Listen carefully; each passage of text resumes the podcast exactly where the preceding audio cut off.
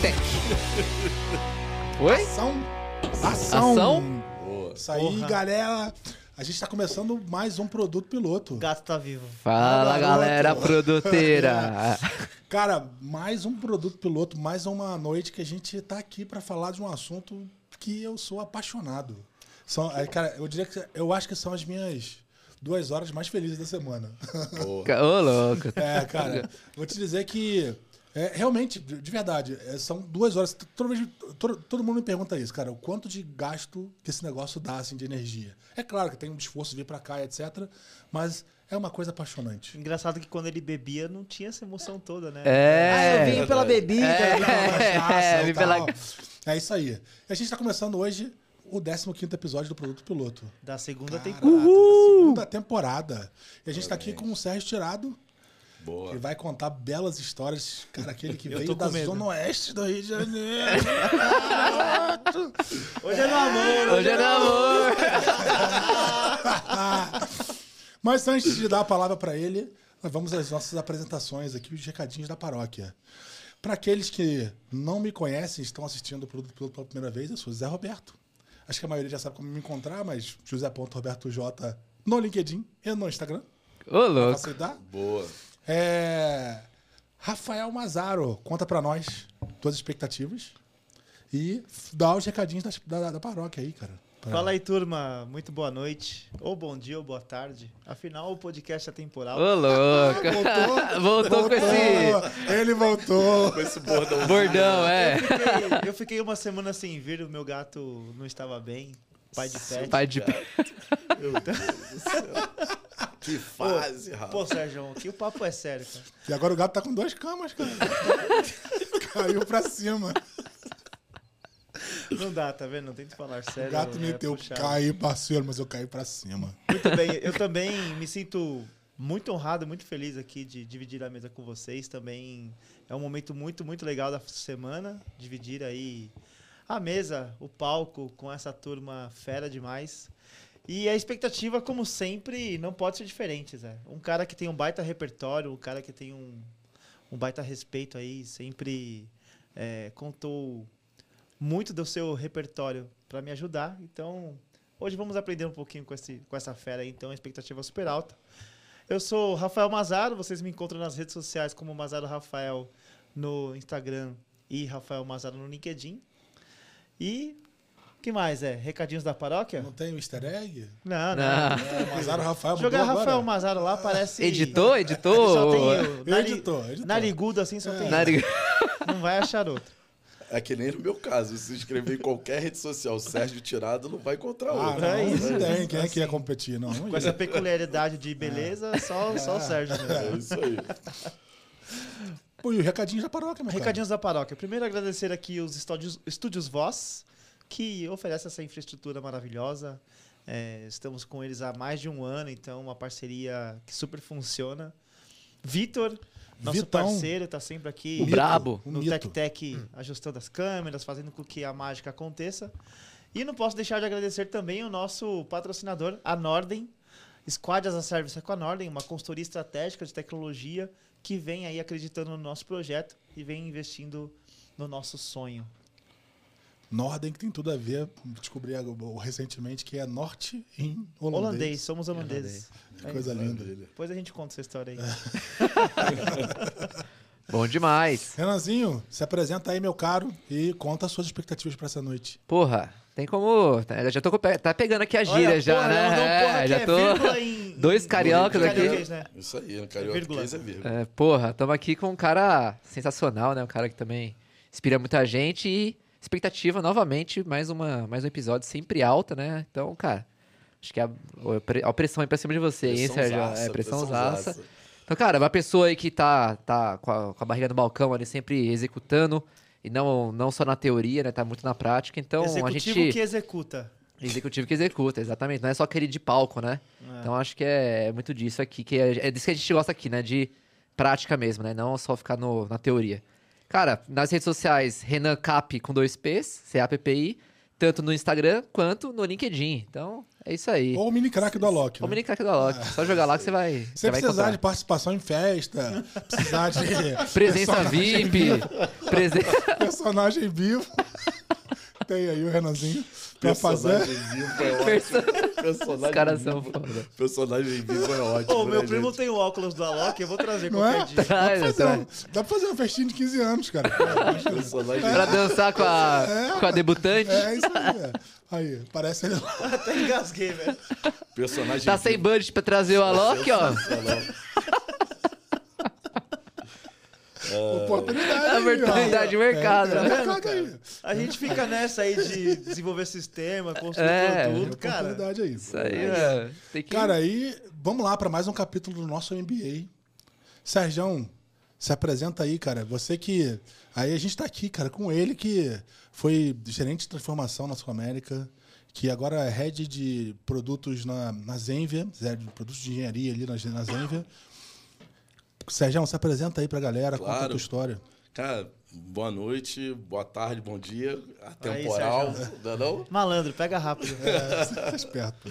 Ah, cara, pra mim é, é, uma, é uma honra aqui dividir essa mesa com vocês. É, é esse bate-papo aqui, acho que vai ser sensacional. A gente contar um pouco da, das histórias. A gente, como, como o Renanzinho falou, é, tem muita, muita história prática ali pra gente trocar. É, gosto muito disso, acho que vai ser bem bacana esse bate-papo aqui. Legal, legal, legal, bom demais. Cara, e fala um pouco da tua história de vida, Sérgio. Como é que, que como você chegou até aqui, cara? Maravilha. Como você maravilha. chegou na Zenvia? Cara, por incrível que pareça, eu iniciei meu, minha carreira dando aula. Eu dei aula de cursinho de informática lá atrás. Dei aula para uma, pra uma escola que eu estudava. É, comecei dando aula de Windows, Word, Excel, com 19 anos. E Você fazia... tinha cabelo, Sérgio? Não, é? Tinha, tinha cabelo, tinha cabelo, tinha cabelo, tinha cabelo, tinha cabelo sim, tinha cabelo. Eu não tenho cabelo, tem uns aqui. 15 anos só. É, tu tem cabelo, tem uns 15 anos só. É, e ali a gente, eu, eu, eu fiz, a, fiz o colégio na escola técnica, e aí na mesma escola técnica, depois eu, eu entrei para a faculdade e a própria escola me convidou a, a, a dar aula de, de cursinho, eles, eles faziam esses cursinhos à tarde. E aí eu, eu entrei para a faculdade e dava aula nesse, nesse cursinho da escola. E aí eu fui gostando, cara. Assim, foi legal pra caramba. Fui pegando. Acho que ali a, a, a cultura de ensinar é bem bacana. Logo depois eu fiz uma prova, não sei se, se vocês lembram de uma escola de, de informática chamada SOS Computadores. E aí eu, eu fiz uma prova para dar aula para SOS. E aí comecei a dar aula no cursinho da SOS. E a SOS tinha uma escola de, de escola técnica mesmo, né? À noite. E aí eu passei também numa prova para poder, poder dar aula na SOS. E aí eu dei aula de, na época, de banco de dados Isso que ia perguntar de que que era. de banco de dados, dei aula de. Lembra de diagrama de fluxo de dados, DFD? Sim, sim, Era. sim. é, é, Os a- primórdios. Isso, nos primórdios. E dei aula de VB na época. Dei aula de três disciplinas lá nessa escola técnica. E aí eu comecei minha carreira assim, dando aula. E aí chegou num determinado momento ali que eu terminei a faculdade e tal.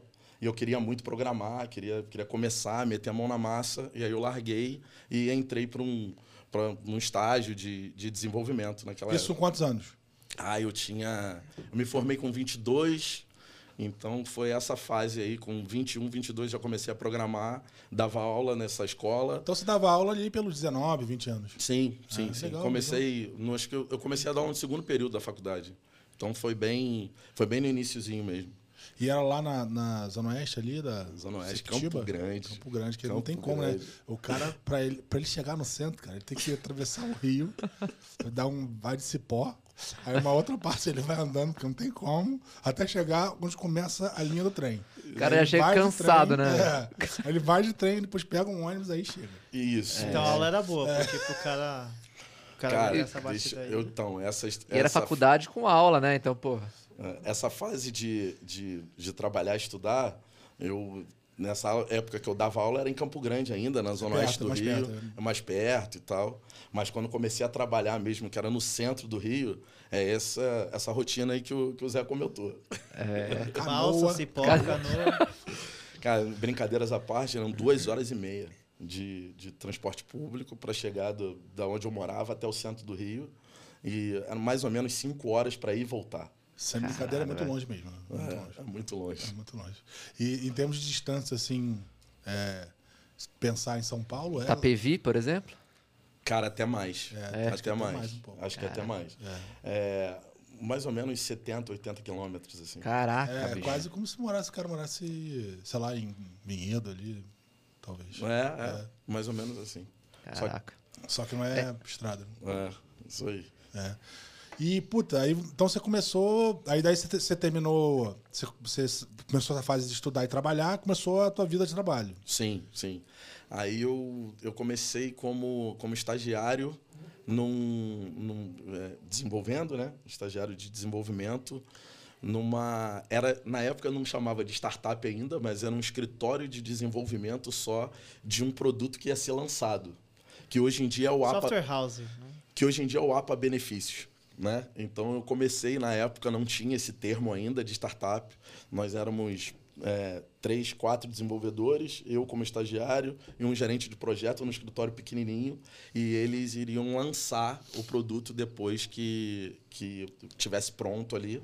Eles vieram para São Paulo, aquele escritório foi fechado, eles lançaram a empresa aqui. Foi meu período ali, eu cheguei a ser júnior dessa, dessa empresa e foi assim que eu comecei na área de desenvolvimento. Legal, legal.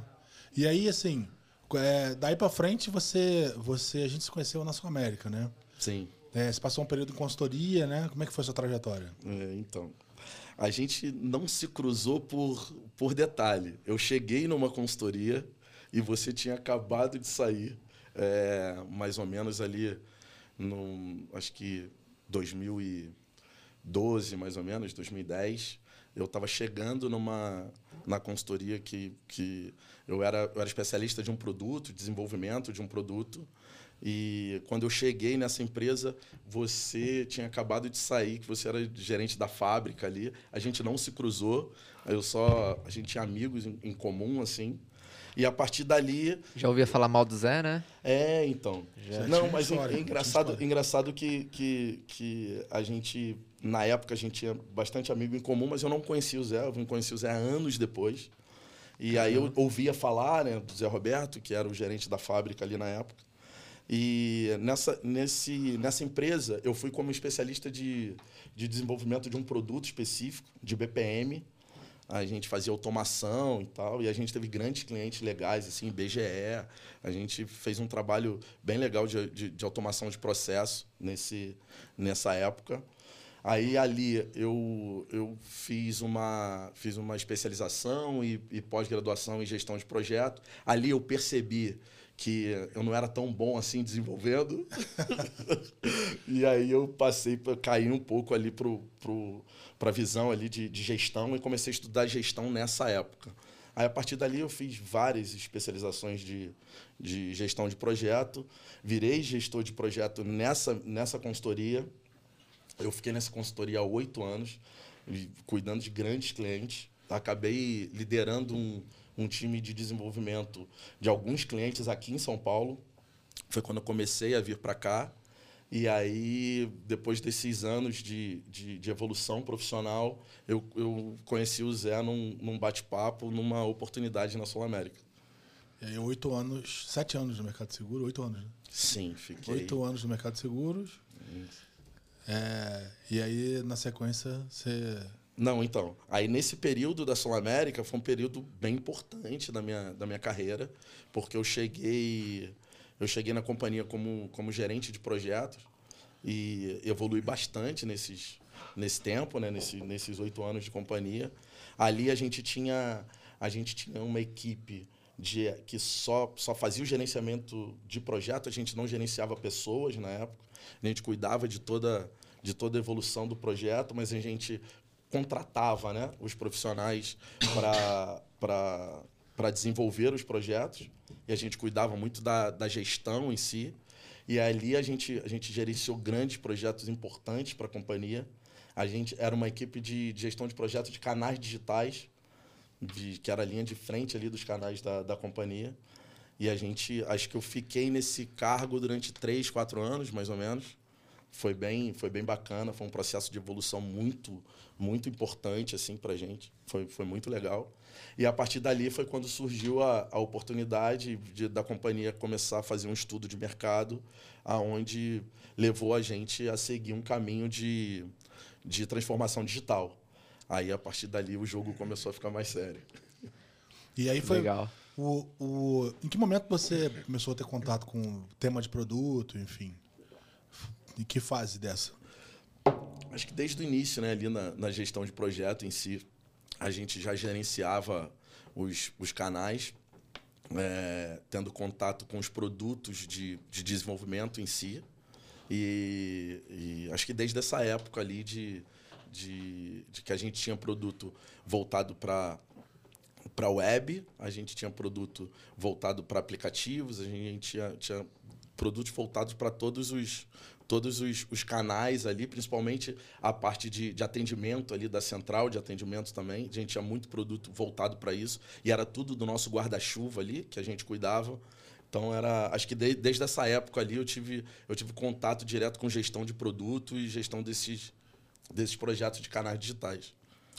É, e sempre foi um modelo muito baseado em Lean, né? Então, a, essa construção baseada no problema sempre teve presente, né? Sim, sim, bastante, bastante. Uma orientação muito, muito baseada nisso, né, cara? O problema a gente está resolvendo, o valor que o valor está ativando, uma preocupação muito grande até para para conversão de valor e tudo, né? Sim, e tem, tem, tem até um, um, caso interessante dessa época aí, que a gente gerenciava um, um projeto de, de, de, de, num, de, dos canais, né? E voltado para a central de atendimento. E a gente precisava fazer uma, uma migração de banco de dados na época desse produto. E aí a gente, a gente fez toda a mobilização, fez acho que um, um, um tema interessante voltado para problema, né? Ali a gente a gente mergulhou nesse, nessa, nessa gestão toda e aí a gente teve um teve uma teve todo um processo de planejamento que a gente fez para fazer a migração desse banco de dados. E aí era o, era o, era o sistema de, toda, de todo o atendimento, da central de atendimento de automóvel na época, por exemplo. E aí a gente, a gente parou a, a central num determinado momento e totalmente alinhado, a gente com o time todo, todo estruturado para isso. E, e começou a, a, chover muito em São Paulo. E São Paulo era um, era um recorte bem, bem importante ali naquele nosso cenário, porque dava muito volume de, de começou a aumentar muito o volume sinistro. de, de, de sinistro para poder é, e, e, os problemas nos carros acontecendo e a gente sem sistema na central que a gente estava fazendo o processo de, de, de migração foi foi árduo aquele dia porque a gente estava a gente estava São Paulo era um recorte muito importante para a gente significava mais do que 50% ali daquela operação e São Paulo começou a chover muito os carros começaram a enguiçar batida e aí os números começaram a subir bastante ali naquele naquele momento então foi bem foi bem complexo aquele dia é, todo mundo que trabalha com TI, né, participa dessas migrações aí, acho que já passou por um pouco disso, né? Tanto que, pô, tinha, às vezes tem janelas que você tem que fazer alguma janela de mudança, aí você tem que programar, né? Tem toda aquela questão virar as noites, né? É foi bem complexo. Dia, né? Nesse dia foi um, foi um dia desse, desse nível, Desse- assim. A gente conseguiu Tudo manter... programado, mas mesmo assim. A gente conseguiu manter a operação, né? Tota- Totalmente alinhada ali com, com um- uma parte manual, uma parte a gente foi liberando o que estava acontecendo, conseguiu administrar bem, mas poderia ter sido, ter sido muito pior, assim. Foi bem. bem É, você tem Black Friday pro varejo, deveria ter a, a, a época certa para você fazer uma subida numa operação que tem, por exemplo, como dependência uma sazonalidade do tempo, né? Sim, sim, com Não, e certeza. tem, e tem mesmo. Acho que a questão, a questão ali foi que o problema meio que aconteceu é, no meio do processo, né? Né? É, e- Previstos, né? É, mas de fato existia um mapeamento até de melhores momentos, etc. As segundas-feiras, por exemplo, era um dia que era bem, é, bem pegado. Feriados, e, é, pós-feriados é, é, também é um dia ruim, né? Sim. Sim. É, pós-feriado o cara tá pedindo reboque, pedindo esse tipo de coisa, né? Então, quer dizer, tem uma, tem, tinha uma dinâmica bem, já bem recortada ali, né? É, Sérgio, a tua proposta hoje é da gente falar de problema, Sim. certo? É, vamos, vamos, olhar aqui para a perspectiva, assim, é, na, na, no, nessa construção, é, a gente tem uma visão ali, que era a visão. É, você tem a visão lean do problema, né? Que você. Que era, que era, uma, que era uma construção assim, muito orientada a. Cara, tá bem, como que eu vou fatiar esse negócio? Como que eu vou. É, como que eu vou atacar essas dores, né? Mas tem uma dificuldade muito grande de, das pessoas, né? De se mobilizar para discutir o problema, né? Como é que como é que é essa construção, assim? Como é que você viu isso acontecer? É, o que que o que que você teve experiência sobre isso? Cara, assim, a gente a gente é, vou colocar pontos específicos assim, né, de, de cenários que a gente que a gente acabou vivendo, né? A gente nessa época de, de gestão de projeto, a gente tinha muito problema de, de fazer interlocução com outras áreas, por exemplo. Que você pegar um, uma, um cenário de uma companhia muito grande, para você conseguir gerenciar as outras áreas que estão envolvidas naquele teu contexto era muito é muito mais complexo do que você ter uma empresa mais recortada, né? Você ter uma empresa com bem mais enxuta. Então acho que o cenário de, de, de, de problema que a gente encontra nesse tipo de projeto são é interlocução com as outras áreas, priorização com as outras áreas. Acho que esse processo ele é muito ele é muito complexo nesse quando a gente fala de uma de uma empresa maior. Então, isso, isso a gente encontrava muito também no dia a dia, nessa, nessa priorização com as outras áreas. Isso trazia muito, muito problema ali para o processo de gestão. Entendi. Então, tem um pouco, está um pouco relacionado à questão dos silos, né? É, aí vou jogar para a mesa aqui. Eu acho que esse negócio está muito relacionado também a, a, Acho que tem. Os, os silos, em geral, estão muito relacionados ao momento e à maturidade da empresa, né?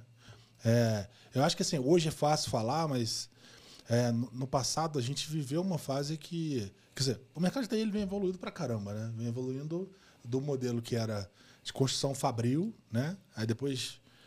Primeiro, assim, era papel de pão, depois over, assim, processo pra caramba, né? Over pra caramba. É, e aí quase que um, construção fabril, né? Depois virou aquele modelo é, foi, foi, relaxando, foram, alguns processos foram se adequando. Veio o modelo PMBOK, assim, que tinha bastante processo, mas foi, foi aliviando um pouco. E hoje está num modelo que a gente está evoluindo para uma dinâmica de evolução contínua. Né? Que, olhando ali para os estágios que, que você viveu, né? você passou lá por uma fase que era meio de gestão de projetos, depois por uma fase de transformação digital na, na linha de construção de produto. Uma né? migração, Já, né? É. Que bom que as, que, que as metodologias evoluíram também, né? Que bom que as metodologias evoluíram. e hoje você está vivendo um cenário é, de uma, de uma Big diferente. Tech, que é Sim, é totalmente diferente. Totalmente diferente. Né? É, é, o que, o que vocês acham? Assim, eu, eu, eu entendo que no primeiro momento você tem uma questão que está muito relacionada à maturidade muito, muito relacionado à maturidade. Acho que as pessoas elas têm uma baita dificuldade, principalmente dentro do mercado do mundo corporativo, é, de discutir, de pôr o problema na mesa, de, se, de, de gerar, de produzirem exposição. Né? Tem um medo de gerar exposição. Sim. É, eu, eu vejo dois pontos importantes aí Zé, nessa discussão, que é o seguinte. O, a primeira é cultural, porque quando você constrói estruturas de poder, a, a, a discussão é sobre o poder que você tem sobre aquele recorte.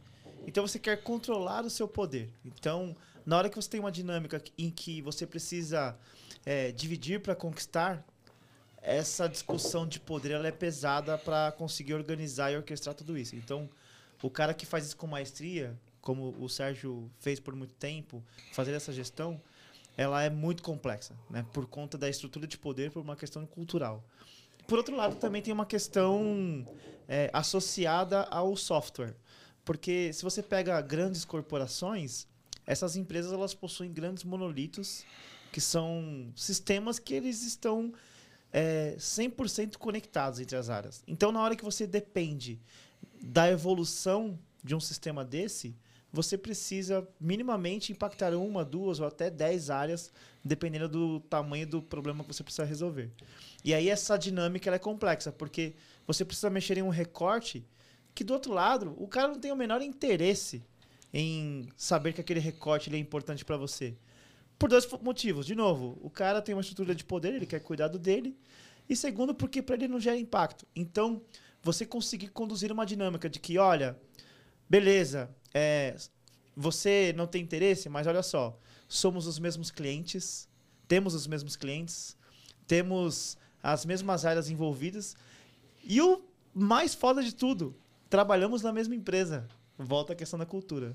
Mas, mas Rafa, essa época que a gente está comentando aqui era uma época que a gente ainda tinha cultura é, a gente está falando lá de trás, né? É uma época que a gente ainda tinha uma cultura da, da TI ser, ser tiradora, de pedido. tiradora de pedido e consultora da, da, área de negócio. Eu concordo, mas olha só. Ainda é, existe isso, né? Esse é o ponto, isso, Renan. É. Existe muito. É. Esse é o ponto. Assim, é, eu estou navegando bastante em, em vários mercados aqui e a gente percebe que ainda tem muito essa dinâmica da estrutura de poder e o cara não querer olhar para o lado porque para ele não é interessante, sabe? Então acho que a grande mágica, a grande dinâmica. Você perde muito, é isso, né? Você é. perde muito. É, e, e, e, acontece, cara. Acontece. Acontece. No, no, se você olhar para a prática, assim. É, o, é, eu acho que, que o que o Tinto Apology coloca de. que ele chama de, de tráfico de informação. Né? Isso, né? isso aí. Tráfico de informação. Que é assim. É, você tem, tem duas abordagens que eu acho que, que acabam acontecendo dentro de grandes corporações, assim. Eu, aí é da minha experiência, tá? O Sérgio pode complementar e tal. Acho que tem a questão do tráfico de informação, ela é real, que é aquela coisa assim. O cara que tem uma relação com uma pessoa de outra área, que tem uma relação de pessoa com a pessoa de outra área, as estruturas de poder, elas funcionam reforçando os silos, e no fim das contas, você tem aquele teu cara do time que tem aquele relacionamento com outro cara, com outro cara, e aquilo ali faz a coisa acontecer. É sempre no jeitinho. No meio que num, num mercado paralelo, um mercado negro é. de informação, é um mercado negro de relacionamento. E tem uma outra perspectiva que essa é muito mais complexa, e ela precisa. Talvez ela seja um objeto de discussão nosso aqui, que é uma espécie de hack de cultura. Sim. Que é aquele cara que é incomodado, que isso acontecia muito em certas situações, que ele acaba meio que criando um corte horizontal na estrutura, mas isso não é natural. Isso acaba sendo meio que, de uma certa forma, ele acaba sendo tragado, em algum momento ele acaba sendo tragado pela, pelo modelo, porque a pessoa cansa de nadar contra a maré durante muito tempo, né? É, não, mas você, eu acho que... assim, até para te complementar, acho que o ponto que você trouxe com relação ao, ao relacionamento, essa estrutura que você está dando de exemplo, ela só funcionava com, com um relacionamento. É, é, a, a, navegação entre as áreas, ela só acontecia quem tivesse relacionamento pra, com as áreas do lado, para aí sim as coisas acontecerem. Eram como eram os silos eram muito é, com grandes paredes, muito difícil o processo em si fazer acontecer. Só fazia acontecer nessa época com, com relacionamento lateral. Então, quem conseguisse se sobressair nessa, nessa característica eram os grandes gerentes de projeto, é. eram os grandes é, é, é, é profissionais para cons que conseguiam entregas, fazer, né? que conseguiam fazer as entregas. Então era muito essa característica era muito importante naquela época. É, Fala, Renanzinho. Eu, eu acredito bastante no, nos três P's ali, nas pessoas, em processos e, e plataforma, né? A tecnologia tá ali, tá embarcado. Eu acredito muito nisso. Eu acho que conversa muito com o que vocês estão falando aqui, né? Porque é, a gente, pô, é, é, são os pilares de todas as empresas, né, cara? Tem pessoas ali que tem que ter um, uma mentalidade de crescimento, igual a gente tá falando, cara, tem que pensar em compartilhar, em crescer junto.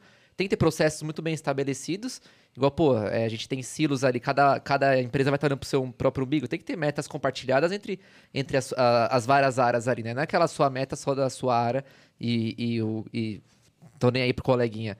E eu acho que um outro ponto também que é muito importante é em relação é, ao modelo da empresa.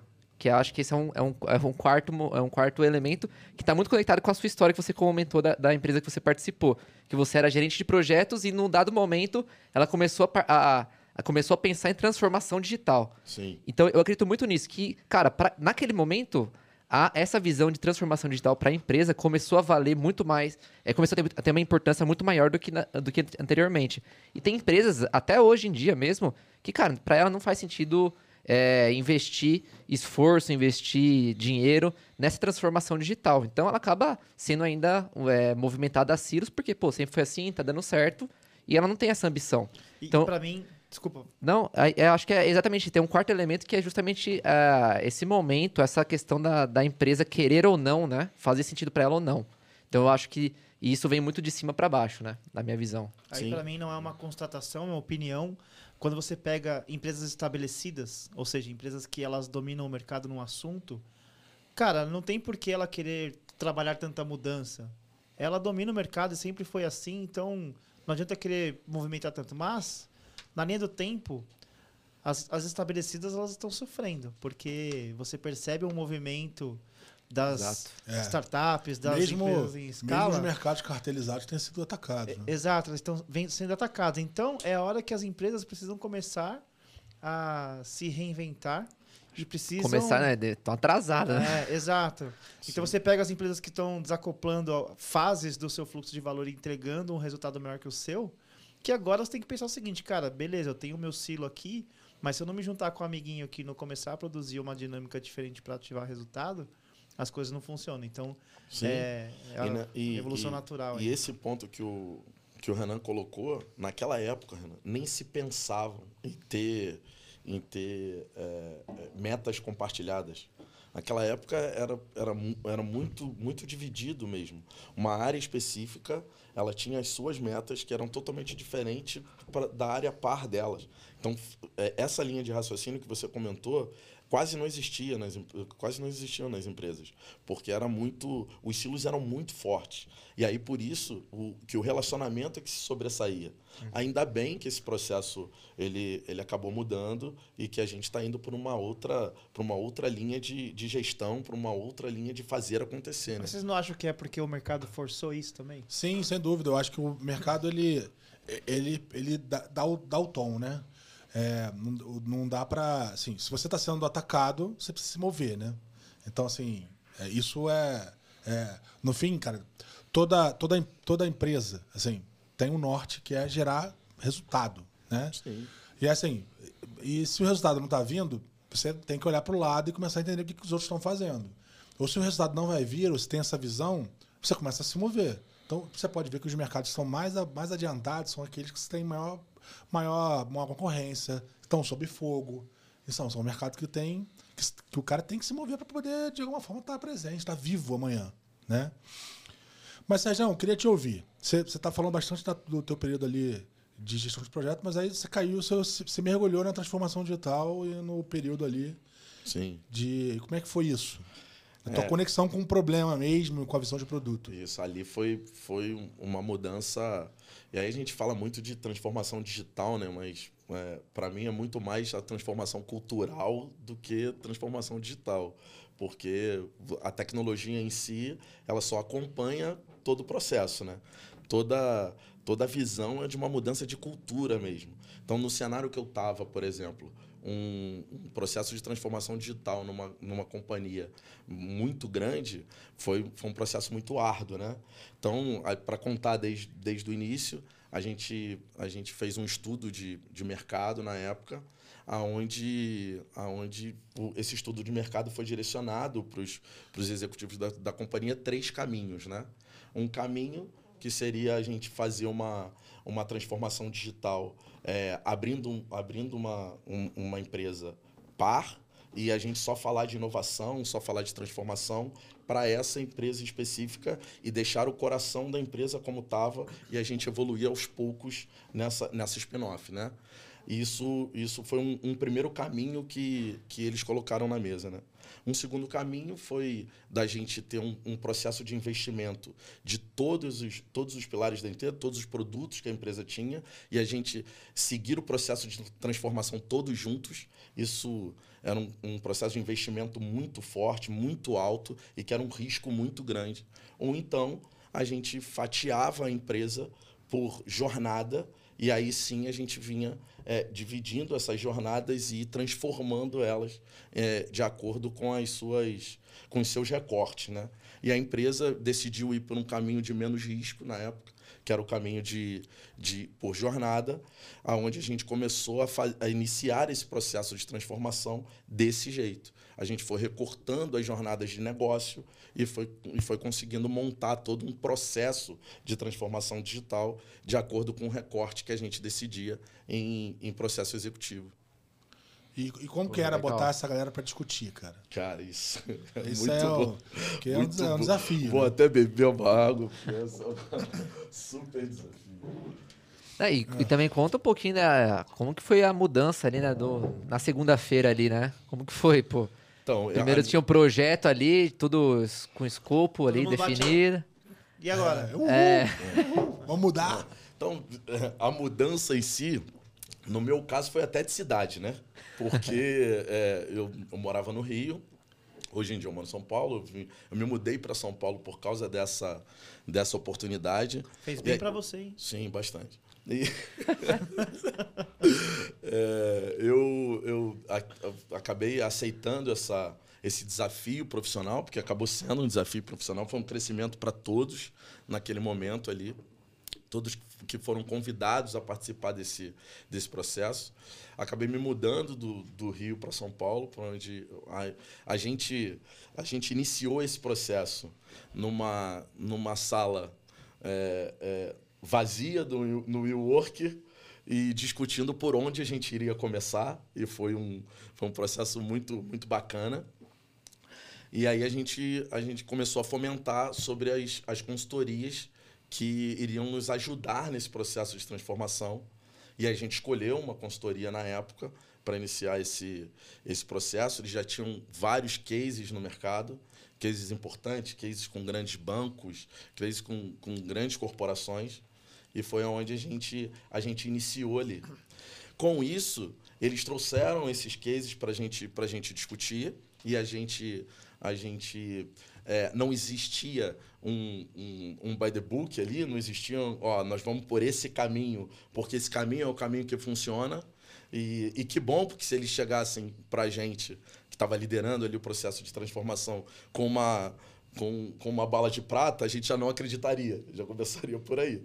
E aí o processo foi, foi dessa forma, foi, foi de acordo com os cases de mercado, a gente, a gente sentou e começava a discutir cada, cada recorte que a gente ia fazer e que, e que conjunto de metodologias a gente iria usar para a gente conseguir desdobrar estrategicamente aquele tema e fazer acontecer. Agora, fazendo um gancho para a pergunta que o Zé, que o Zé fez, é, dando um exemplo prático, era isso. A gente fazia um recorte de, ne de negócio. Esse recorte de negócio tinha uma estrutura tecnológica junto a esse, a esse esse arcabouço, né? aquela estrutura tecnológica e aqueles processos de negócio eles precisariam ser transformados num, num produto único de acordo com aquela jornada específica. E assim a gente começou. A gente, a gente começou a, a, a, discutir a quantidade de pessoas, acho que foi o primeiro passo ali, que participaria desse desdobramento estratégico. E aí a gente, lembrando, né, não existia um, um, um, uma bala de prata. Em cada caso funcionou de uma forma. Empresa X funcionava de um jeito. Como que a gente iria formatar para funcionar para a gente? E a gente começou a testar. A gente começou a fazer um, um processo de teste para que a gente conseguisse é, desdobrar estrategicamente aquele tema. Legal. Aí a gente, a gente, é, o caminho que a gente foi vencedor ali, a gente colocava mais ou menos em sala umas 20 pessoas, envolvendo tanto de profissionais júnior quanto o diretor daquela até toda toda a camada até a camada de, de diretoria a gente colocava todos esses profissionais numa sala e inicia, iniciava um, um processo de desdobramento estratégico disso era um, era um recorte que a gente que a gente discutia para que é, todos dessem uma, uma, um, um processo de informação para a gente, o olhar de cada um daquela operação. Com isso, com esse detalhamento, um, o post-it de um, de, um, de um estagiário valia a mesma coisa que um post-it de um diretor. Então, assim, todo esse processo de levantamento era muito rico para a gente que estava ali conduzindo a dinâmica de processo de transformação. Porque cada um tinha um olhar diferente, né? De Isso. toda, de, todo esse, de toda essa jornada. O legal é que pode parecer maluco pro público, porque dessa forma, simplesmente porque é, quem tá no, no game ali, na operação, é a turma da operação, é o estagiário, é Isso o aí. operador ali que está executando. Então, na hora que você abre a sessão desapego e passa a entender que não adianta só ouvir o executivo que tem uma perspectiva diferente de quem está executando, e você coloca todo mundo com o mesmo peso na mesa, a dinâmica é outra. É, é muito, muito legal. Acho que tem vários aspectos daí para discutir, né? Que, que acho que faz sentido a gente colocar na- nessa discussão. Primeiro, assim, realmente é uma- um negócio super democrático, mas não é só, não é só sobre a democracia, é sobre, sobre, a, sobre as perspectivas, né? Sim. Tá Então, é intrínseco sobre- ali, né? É, sobre trazer múltiplas perspectivas sobre o mesmo problema, né? Então, o cara poder realmente ter o, o, o, o estagiário, né? o executor, às vezes, o, o cara júnior, enfim, o, aquele que tá com Que tá com a barriga no, barriga no, no balcão fogão ali, ali, e, e você ter um executivo que às vezes não está conectado com o dia a dia e tal. É, então, cara, isso é, é rico pra caramba porque você traz um. Puta, muitas visões diferentes e você consegue pesar, né? Mas eu, eu acho que esse negócio só funciona quando você consegue construir uma bússola, sabe? E, e eu, e eu, cara, eu vejo esse negócio, eu valido essa, essa tese toda vez que eu preciso organizar as pessoas. É, cara, se você não consegue construir um statement, uma direção, sabe? Um manifesto de para onde você quer ir, é, é como entrar no mato, assim, tipo, largado e pelado sem, sem, sem bússola, sabe? Chega um momento que você se perde. E aí, assim, você junta seis pessoas para discutir um problema, e isso acontece até hoje. Se você não estabelece uma. Cara, tá bem, vamos, antes da gente começar, onde a gente quer chegar? Sabe? Onde a gente quer chegar? Imagina com 20, 40 pessoas. Então, onde a gente quer chegar? Aí todo mundo, puta, vamos. Cara, todo mundo concorda? Isso aqui? Ok. Agora, vamos entrar no mato. Porque quando você entra no mato, você se perde. Aí você tem que voltar lá e ver, cara, por onde que a gente estava indo mesmo? Pra cá. Então, puta, toma o caminho certo. Zé, essa tua provocação ela é, ela é perfeita, porque é, todo, esse, todo esse processo, toda essa dinâmica de desdobramento estratégico, ela só começa por causa desse norte verdadeiro que você está colocando como exemplo. É o primeiro passo de todo esse. Esse, Esse Norden, né, na verdade, né? E, Mandou bem, mandou bem. Eu acho que até, Aí, ó, até o episódio sair do ar. até o episódio sair, sair, né? Daqui a uns. Porra. boa, valorizou boa o patrocínio, Valorizou, valorizou. valorizou o patrocínio. Vamos ter que. ó, a cota vai aumentar, né? É, e toda, to- toda essa discussão inicial ela é pautada em cima desse, é, é, desse, desse. Toda essa discussão dessas, dessas 20 pessoas que eu coloquei de exemplo, ela segue, ela é pautada em cima desse norte verdadeiro. E a partir disso, a- o processo começa a se desdobrar. E aí, assim, é um processo muito rico, porque o que, primeiro, a gente levanta toda uma, toda um- uma estrutura de como está hoje, né? Aquele processo tecnológico e, aquele, e aquele, aquela estrutura tecnológica e aquele processo de negócio. Então a gente faz um- uma foto exige daquele, daquela estrutura. E a partir daí a gente começa a discutir as dores e oportunidades que, que a gente vai ter para conseguir estruturar aquela, aquele, aquela jornada num, num recorte tecnológico de um produto para cuidar daquilo tudo. Então é muito interessante todo esse, todo esse processo acontecer. Colaborativo, né? Muito, muito colaborativo. Eu queria só fazer uma pergunta, né? Pô, o cara que tá trabalhando numa Big Corp ali, tá organizando o processo de transformação digital da empresa dele, né? E até uma dúvida minha, né? Quando vocês estavam lá na época, né? Fazendo toda essa movimentação, cara, você tá mudando um Titanic de rota ali pra ir É Pra isso. começar a trabalhar de uma forma diferente. Tá no carvão ali, você quer começar a trabalhar ali, sei lá, de, com hidrogênio agora, né? Pra ir muito mais rápido e mudar a direção mais fácil. Cara, existia KPIs ali de. Cara, como que você tem o seu norte verdadeiro, que é onde a empresa quer chegar ali com essa transformação, mas existia algum número que vocês estavam olhando? Assim, Porque você falou que vocês recortavam, né? Sim. Recortaram ali as jornadas e. A Como gente- que era medido? Então, a gente levantava todo esse processo de ASIS, né? E a gente começava a discutir. E, e todo esse processo de ASIS, ele era pautado muito, muito em, em KPIs. Assim, como que funcionava todo aquela, aquele processo de negócio num, hoje, Daquele recorte. daquele recorte Ah. específico, tá? Daquele recorte específico. Então, assim, é, e aí a gente, a gente discutia todas as dores, só que todas as dores, que, todas as oportunidades que a gente tinha, era muito pautado em cima do, do- do- das KPIs. Porque as KPIs direcionavam a gente para o processo de, de oportunidade. Então, a gente priorizava as oportunidades de acordo com, com, com, com os KPIs. Por quê? Porque os KPIs e to, todos aqueles indicadores que eram gerados, mais toda aquela, aquele, aquela estrutura de dores que a gente levantava, é que a gente via qual era o, o problema maior daquele recorte.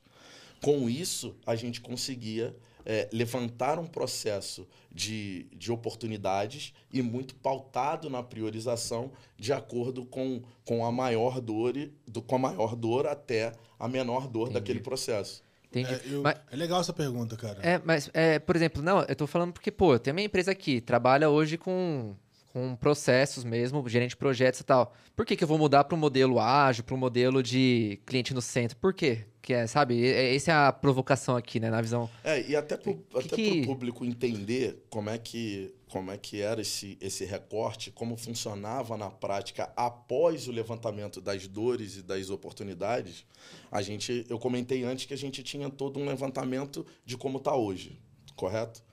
Depois que a gente levantava todo o processo de, de, de dores e oportunidades, a gente fazia a foto futura, o aonde a gente queria chegar daquele, daquele recorte.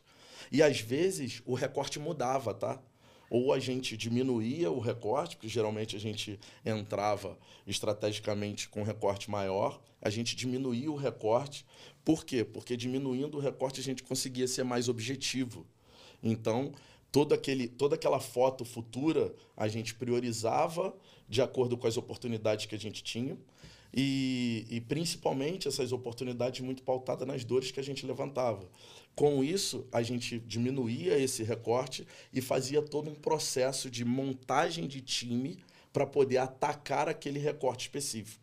Então a gente saía de uma operação de, de, de um, um ciclo gigante, um- uma operação muito grande, para que a gente recortasse essa operação num, num viés menor, com, com pessoas, aí toda a estrutura ágil, para a gente conseguir atender aquelas necessidades. Então, com isso, a gente fazia com que a gente, esse recorte fosse muito mais objetivo e a gente fazia acontecer de acordo com, com a maior dor que a gente tinha. Então, a gente conseguia, de um recorte gigante, Focava. focar especificamente naquela, naquele, naquele time para poder atender aquela necessidade que mexeria no, no, no indicador de negócio absurdamente. Por quê? Porque a gente está sendo muito mais objetivo no, no decorrer desse formato, entendeu? É, Perfeito. e assim, respondendo, acho que olhando para tua pergunta, eu, eu pensando, puta, por que transformar? Primeiro tem que ter, olhando para a perspectiva que a gente tava- é. que a gente estava discutindo agora há pouco, é, primeiro, obviamente, esse negócio tem que gerar algum resultado para a empresa. Você tem que entender que aquilo vai mexer com uma bússola, com a bússola da empresa, assim, esse negócio vai mudar o jogo.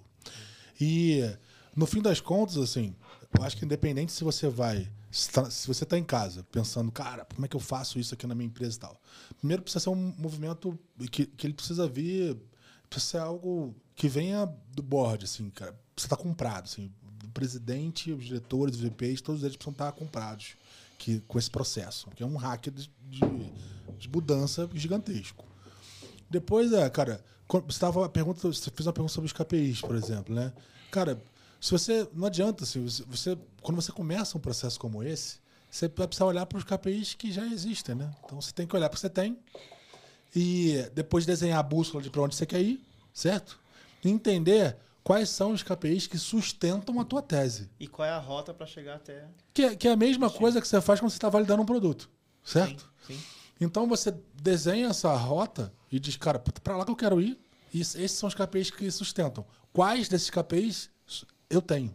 Ah, eu tenho esses. Esses eu não tenho. Então eu preciso ir atrás deles. entender se existe dado, se, se não existe dado, vamos atrás, vamos produzir, vamos. Enfim. Então tem essa dinâmica também.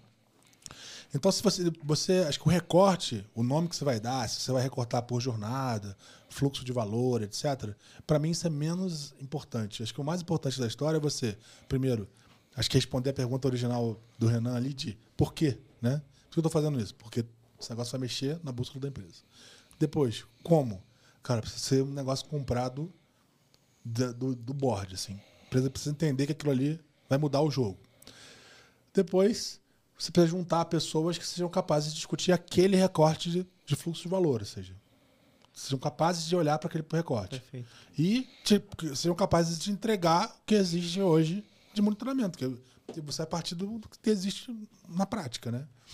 E dali você vai construir essa visão e vai validando, né? E aí transforma. No fim das contas, o cara já está fazendo produto quando ele tá entrando na sala. Ele já está fazendo produto, porque já, já está numa discussão que ela em si já é, É. uma construção. Olha que, linha. olha que ponto interessante. A gente está tendo uma discussão aqui super rica sobre os estágios de você olhar de um problema até o- quais são os caminhos para você resolver aquele problema. E pegando a provocação que você fez na pergunta, e onde eu acho que muitas empresas acabam errando, é, nesse estágio, acreditar que instalar agilidade resolve problema. Cara, no final do dia, a gente está aqui discutindo um tempão, e em Estratégia. momento algum, nós estamos falando aqui sobre qualquer framework que tem por trás dos bastidores. No final do dia, você que está aí é, pensando, ah, cara, tu faço Scrum, Kanban, não sei o que lá. Não importa. O importante é o seguinte: que problema você resolve e quais são os caminhos que você está usando para resolver aquele problema.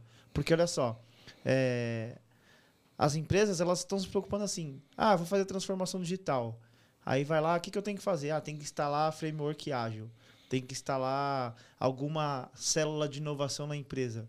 Não, não é isso. A discussão é: tem um problema aqui, coloca quem, quem é importante para discutir esse problema em cima deste, dessa discussão. Qual é o norte? Né? Quais são os KPIs que eu tenho hoje e onde eu quero chegar? Traça a rota e aí sim, no meio disso, e é o que eu sempre falo, né? É, justificaram, colocaram no meio essa discussão de agilidade como a métrica fim, a métrica Não. alvo. Ah, não, instalar todos os times com. é, instalar squads em todos os times é a nossa, o nosso norte. Cara, não, Não, é. Isso é, aqui é. é, Não, Isso é. é- isso é por, isso, por isso o meu comentário de antes, da discussão estratégica do, do, do, da foto do Aziz, Uhum. aí sim você conseguir visualizar o to be, para aí sim você, você montar um time específico para que mude o- o- os KPIs para aquele objetivo. Agora- Porque sem isso, Perfeito. Só fazer o merchan, então, para o pessoal entender que, assim, cara, por que, que a gente fala de Squad as a Service na Nordem? Porque é efetivamente assim, esse processo, ele é o meio, não é o fim. Então, quando a gente entra com um time em algum cliente, algum parceiro nosso, é, vamos entender aonde você quer chegar, qual é o seu norte, qual é a... aonde queremos chegar, que é a pergunta mágica, né, Zé? Aonde queremos chegar? Legal. Ah, queremos chegar num processo de crescer 5 mil vendas. Legal. Pô, olhando para o que a gente tem hoje, para a foto de hoje, quais são os caminhos para a gente chegar nesse objetivo?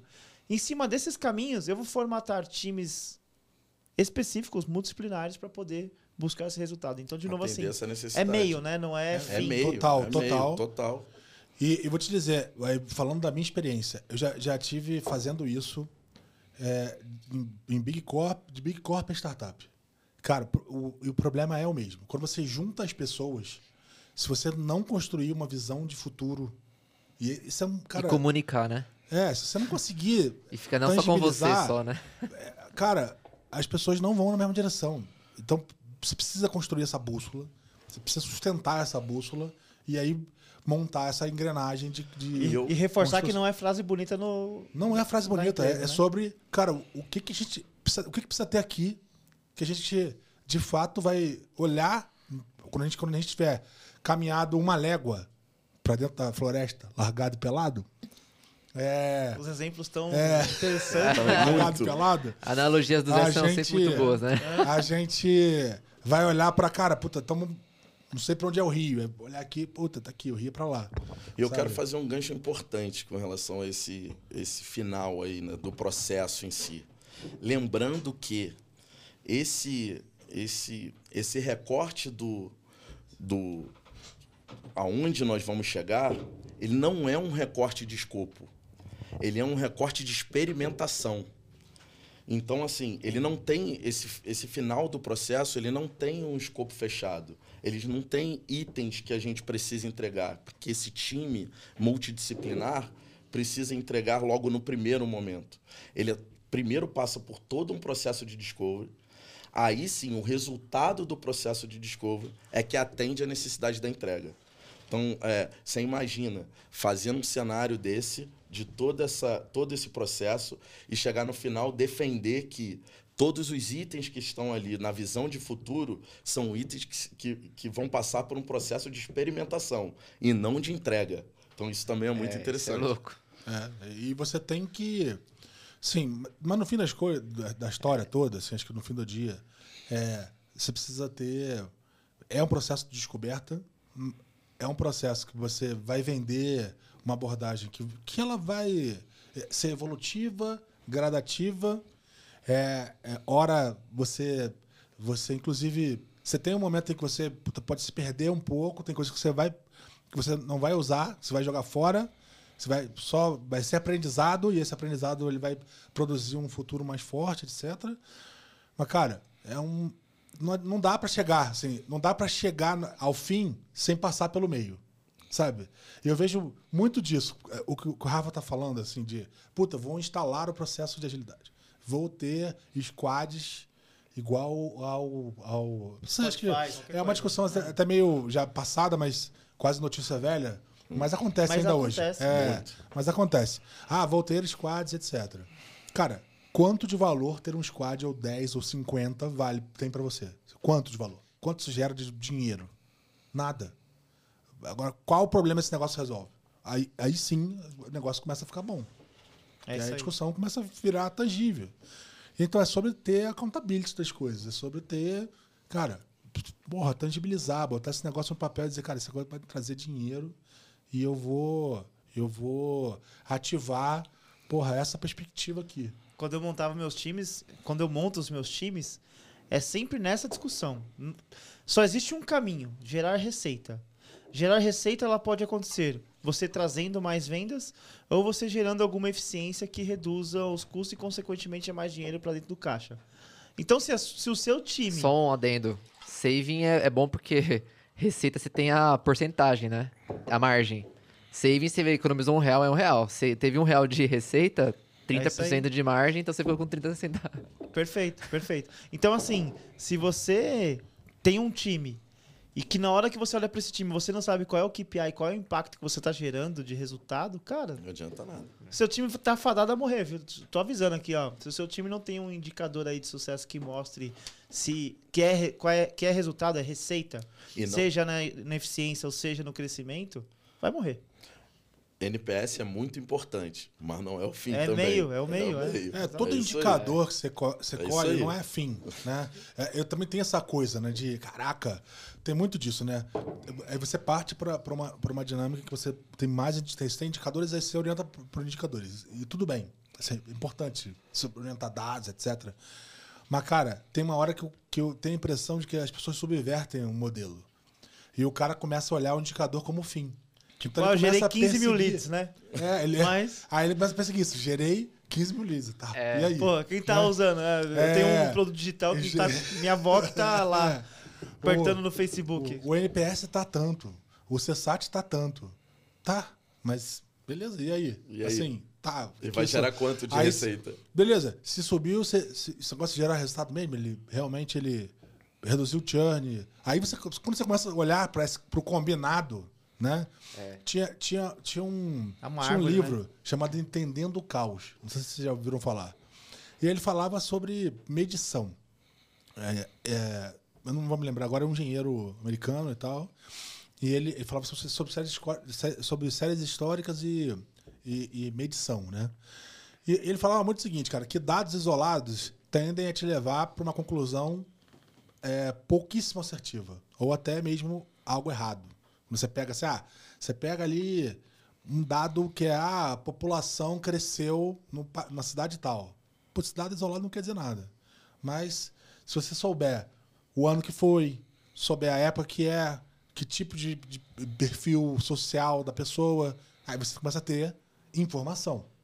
Então tem uma confusão nessa história. Porque o cara usa aquele indicador isoladamente. O que aquilo causou, né? Exatamente. Porque isso não, não quer dizer nada, cara. Então, assim, o, o, a- o efeito disso, né? Se tem algum efeito. Porque combinando as coisas, quando você começa a combinar, é que você começa a entender se aquilo tem algum efeito em, em algo. Ou seja, se o LPS cai, aí você olha para um outro indicador, que é, por exemplo, o churn, e o churn reduz ou aumenta, porra, aí agora temos uma coisa. Alguma coisa aqui. Sim. Então tem uma relação. Eu, Tem indicação É. Hipótese né? Tem aí, um né? caminho aí, né? Hoje eu estava ouvindo um podcast da, do cara da Rock Content, esqueci o nome do cara. E ele contou o seguinte: quando ele fez a empresa, a empresa era gerar conteúdo, cara, gerar conteúdo e o Google monetizava pela quantidade de conteúdos que você gerava. Então, sei lá, ele gerava mil conteúdos por mês, pô, tem muito conteúdo aqui, o Google vai lá e monetiza. Só que, cara, quem tá lendo conteúdo? Aí o Google começou a entender o seguinte: não adianta só o cara gerar conteúdo e eu pagar. Tem que ver se as pessoas estão consumindo este conteúdo. Então o Google passou a monetizar é, conteúdos que você. Você pode fazer um ou mil. Cara, se você fez um e teve um milhão de views, ele é muito mais importante do que fazer mil e ter um view cada, cada, cada conteúdo gerado. Então, de novo, né? A métrica das métricas, a gente sempre fala sobre isso, né? Aonde você quer chegar. O resto é meio. O resto é métrica de caminho, assim. Se eu tenho um NPS bom, cara, o que, que isso indica? Indica que o cara tá feliz, se o cara tá feliz, o cara não sai. Coisas nesse sentido. Então, são indicadores do meio. Acho que a gente deu uma- até uma, uma volta aqui no papo, mas tem, Mas tem é, tudo a ver, né? É, mas o- no fim da história, no fim da linha, a gente está falando tudo isso porque a gente está discutindo problema, né? E quando a gente fala de problema, a gente está falando de um início que ele, ele é meio af- aflitivo, tem uma relação de aflição, sabe? Assim, as pessoas têm uma relação até de, de ansiedade quando você vai discutir aquela.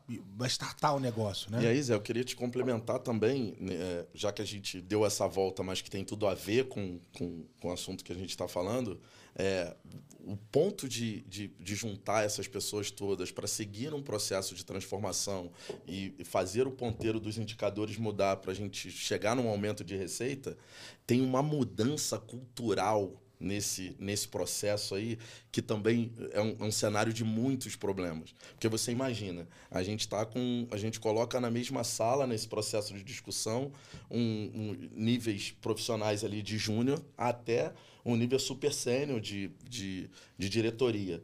E esse conflito nas discussões estratégicas, eles, eles trazem muito problema ali na, no processo de mudança cultural, porque o, o profissional, ali o diretor, o, o, a, a- um- o grande escalão ali do processo, ele acha que o, ele sempre, né, ele vem de um processo cultural que ele acha que o que ele fala é o, é o que vale mais.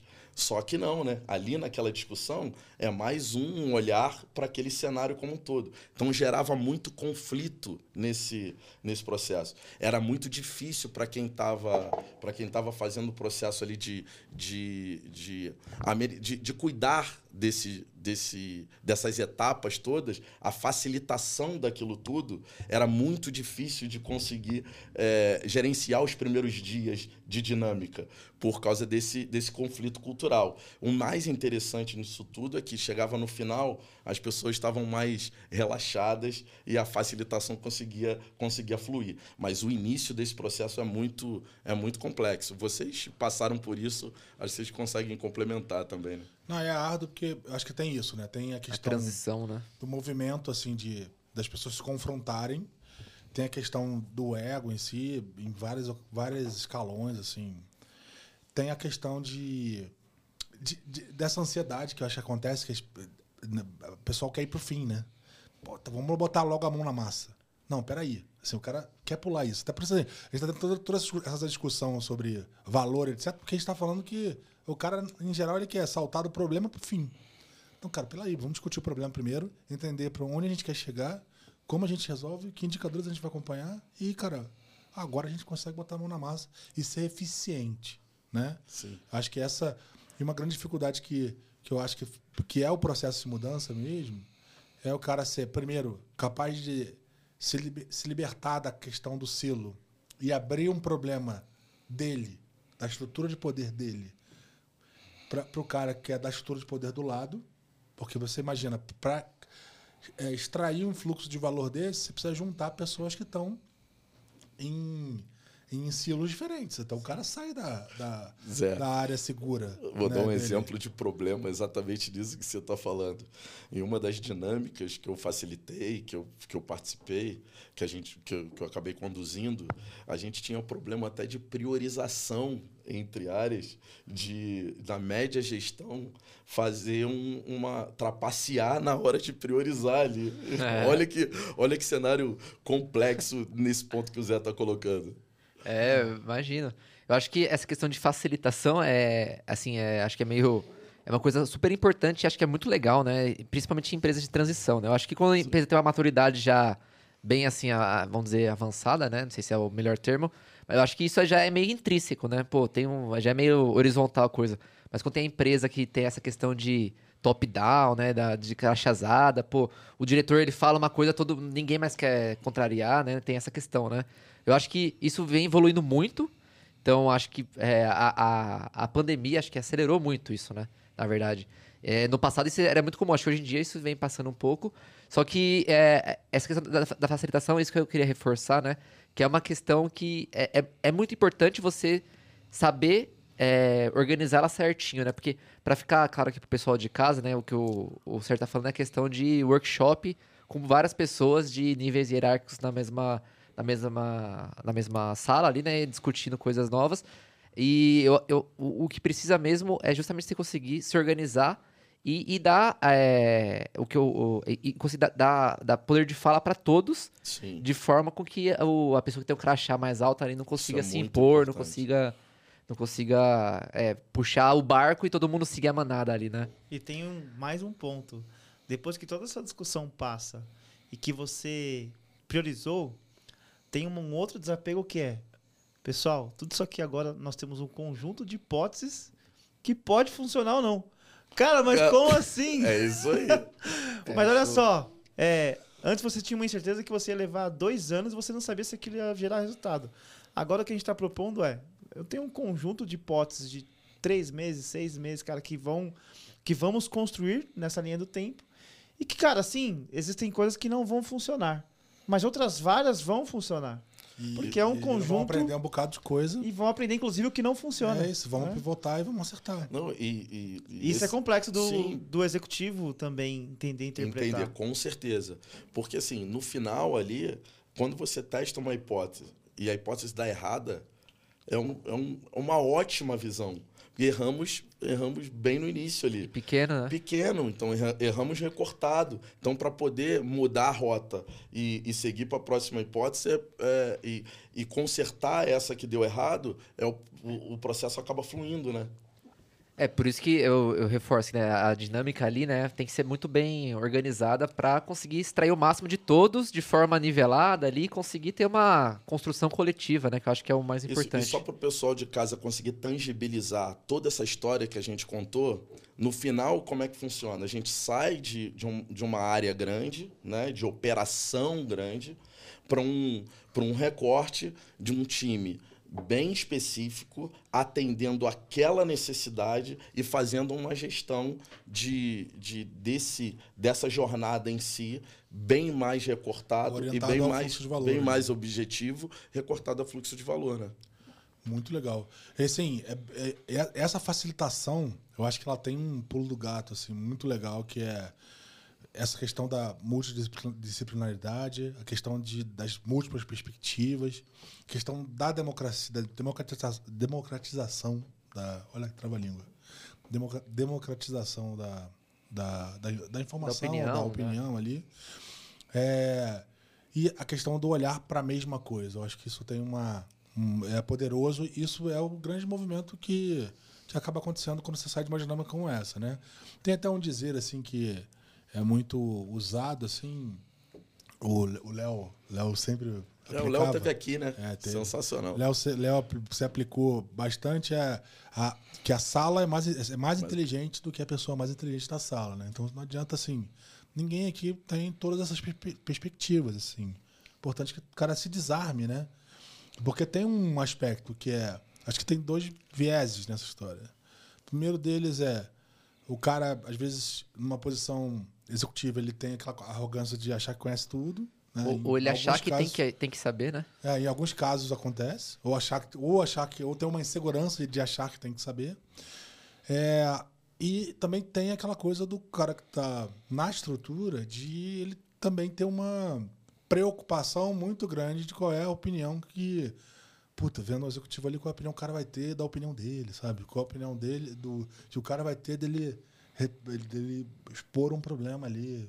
Sabe? Tem muito disso, Tem né? ter o desapego. É. E o legal dessa democratização é que, como é uma construção coletiva, mesmo que a sua ideia não vá para frente, você ouviu o que as pessoas têm de opinião sobre a sua ideia e você convive com aquilo porque minimamente você expôs a sua visão, assim como várias pessoas expuseram, né, a di- dinâmica que o que o Renan está muito acostumado, que é a divergência e convergência. Então se diverte bastante, discute inicialmente o seu ponto de vista, depois esses pontos de vista se- eles se convergem em algum momento e depois eles divergem de novo para você escolher quais pontos de vista a gente precisa atacar e converge para poder criar os nortes, né?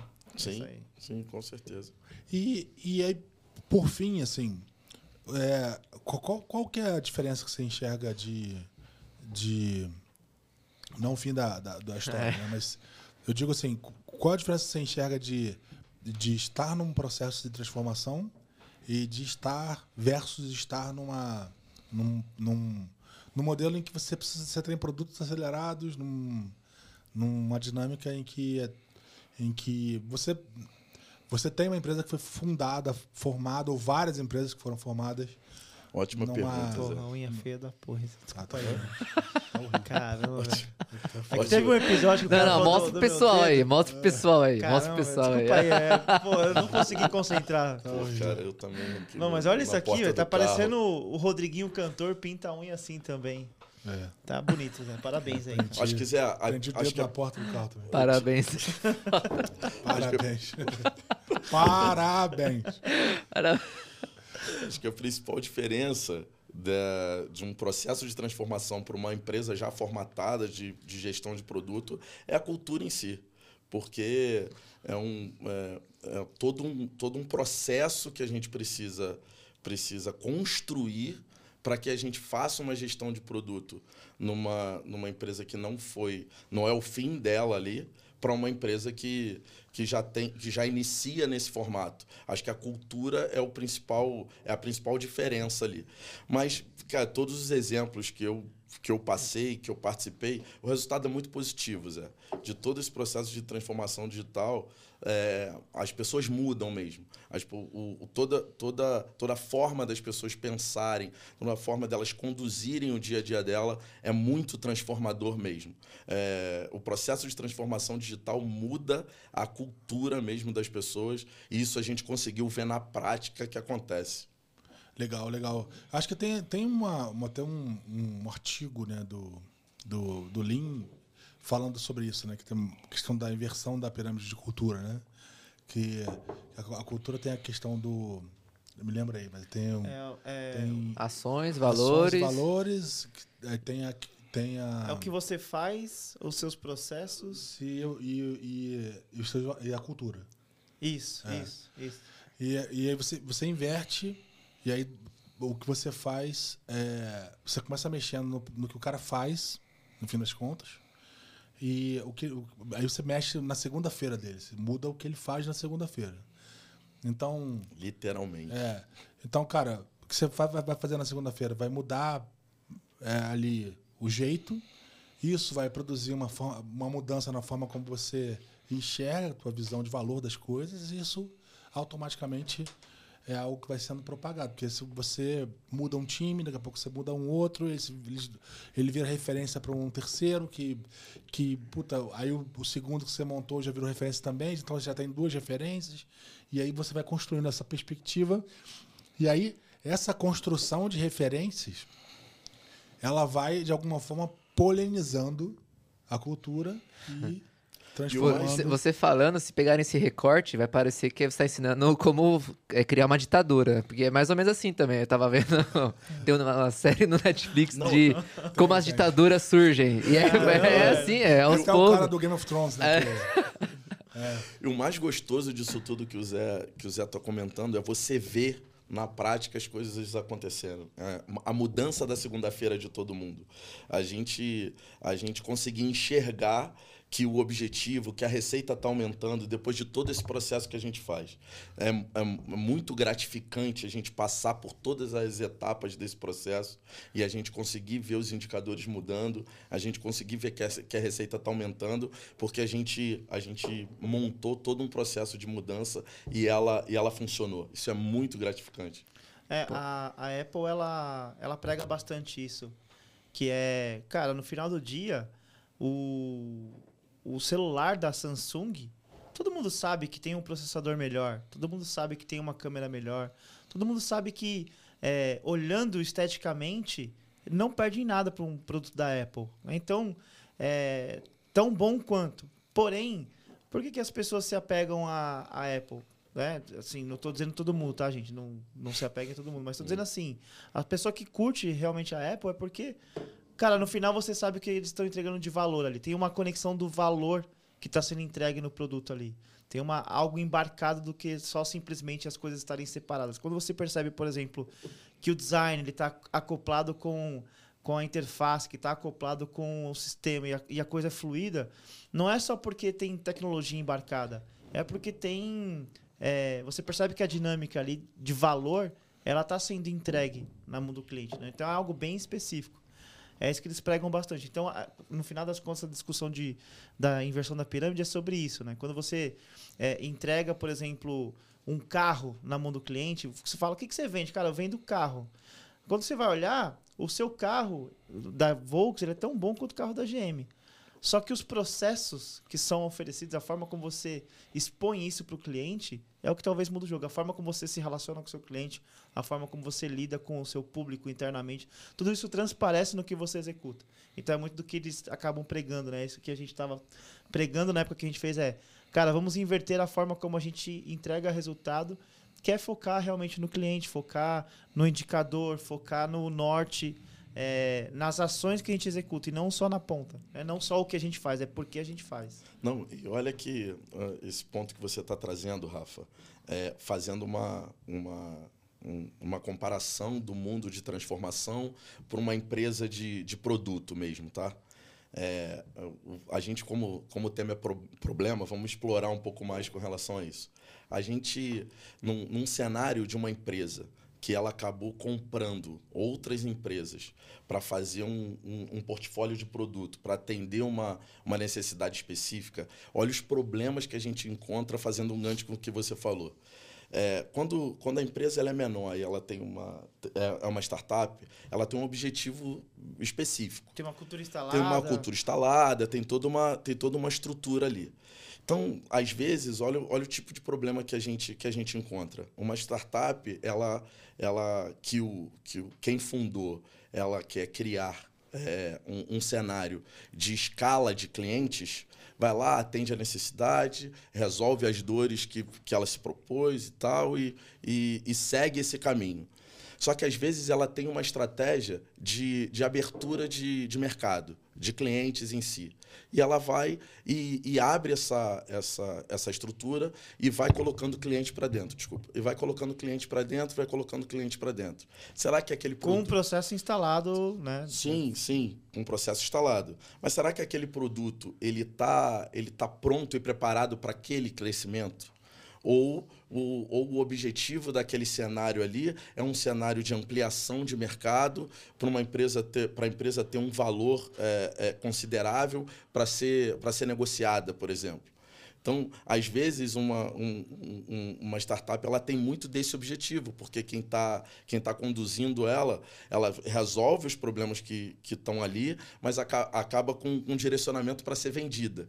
Então, quem compra aquele, aquele, aquela empresa, aquela startup em si, e tem muito problema e muito trabalho para se fazer para conseguir estruturar aquele produto para que ele consiga ficar robusto e consiga atender as necessidades maiores de um, de um cenário de mercado. Então a gente encontra muito disso quando a gente tem uma tem um- um- uma empresa em si e compra e tem esse esse no meu caso específico eu- hoje eu estou num, num cenário muito parecido desse que a gente comprou empresas só que os produtos eles têm muitos gaps para atender essa necessidade maior entendeu Não, é legal. É, e, e é uma, uma comparação interessante, né? O, o- mas só dando um passo atrás, até antes de, de, de, de complementar o que você está falando, que eu acho que tem um aspecto bem interessante aí. é, eu acho que tem. Quando você, você fala né, nessa coisa do, do- da- da visão de valor, né? É, é- é quando você, você, você já está você tá no fim, né? E, e- e muita gente está sempre olhando para o fim do negócio e às vezes nem entende é, não entende o processo, né? Não entende o que vai gerar de o, impacto. o caminho, não sabe qual é o caminho. E, e às vezes você não, nem sabe porque não sabe mesmo, porque vai aprender, precisa aprender, tem, que- tem que trilhar para poder entender qual é o caminho, né? Às vezes é algo nunca trilhado.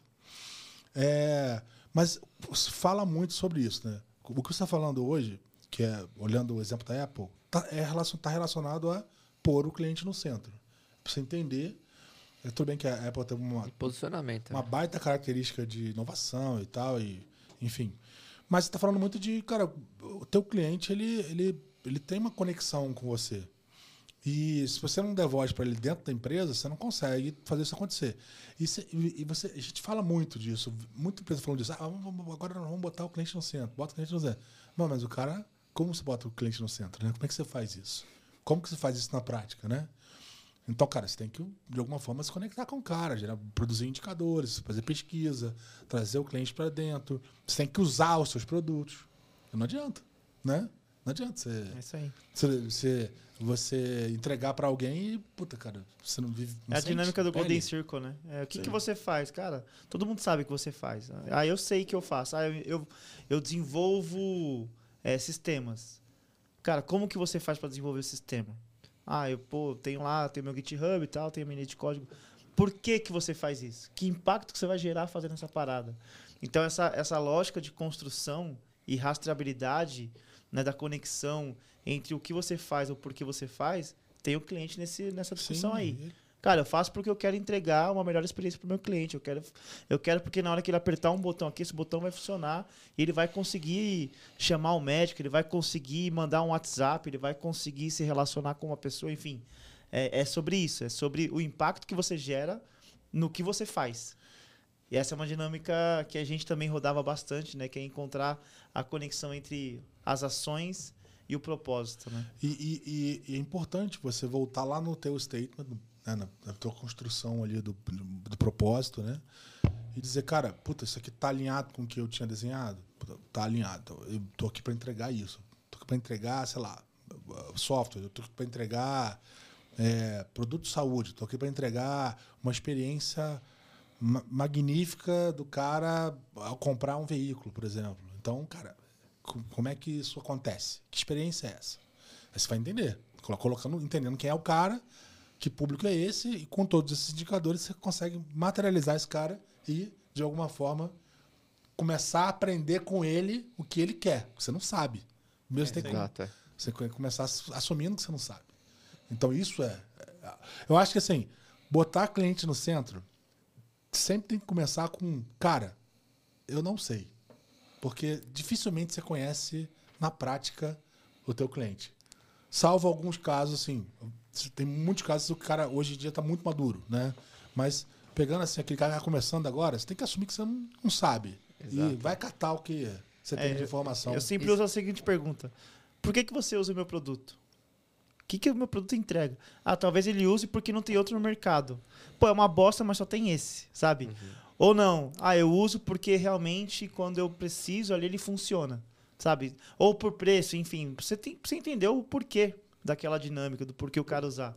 Aí a partir disso você consegue começar a entender o seu cliente. perguntando para ele. Queria, eu queria colocar uma provocação na mesa.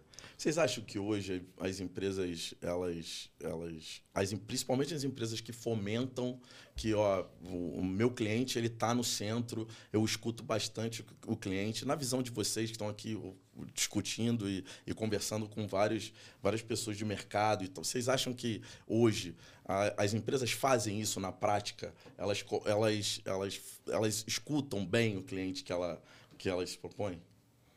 Quer- Posso começar? Pode? Vai lá, cara. Por favor. Então, acho que eu, eu comentei isso um pouco na palavra de antes, né? Eu acho que mudou muito, eh, sei lá, de cinco anos pra cá, assim, acho que mudou muito mesmo o perfil de todo mundo, até dos executivos e tal, que antigamente era o dono da verdade, né? Antes, antes do acesso à internet, do acesso à informação.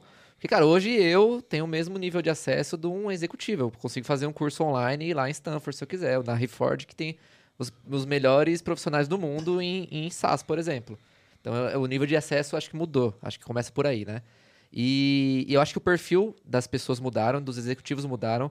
Então, eu acho que sim, a- as empresas estão começando, de fato, a, a escutar. Mas só que aí, o que é escutar, né? Eu acho que é muito do que tá- o Zé acabou- também acabou de falar, né? O que é escutar, de fato, né?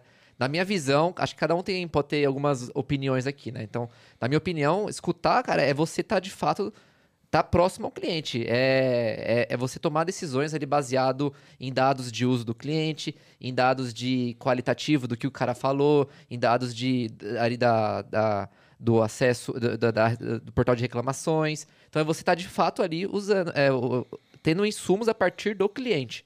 Eu acho que é isso. Então é, é a partir de dados, de qualitativo e quantitativo, você tomar decisão baseado nisso. E é claro, visando também a, a lente do resultado do negócio.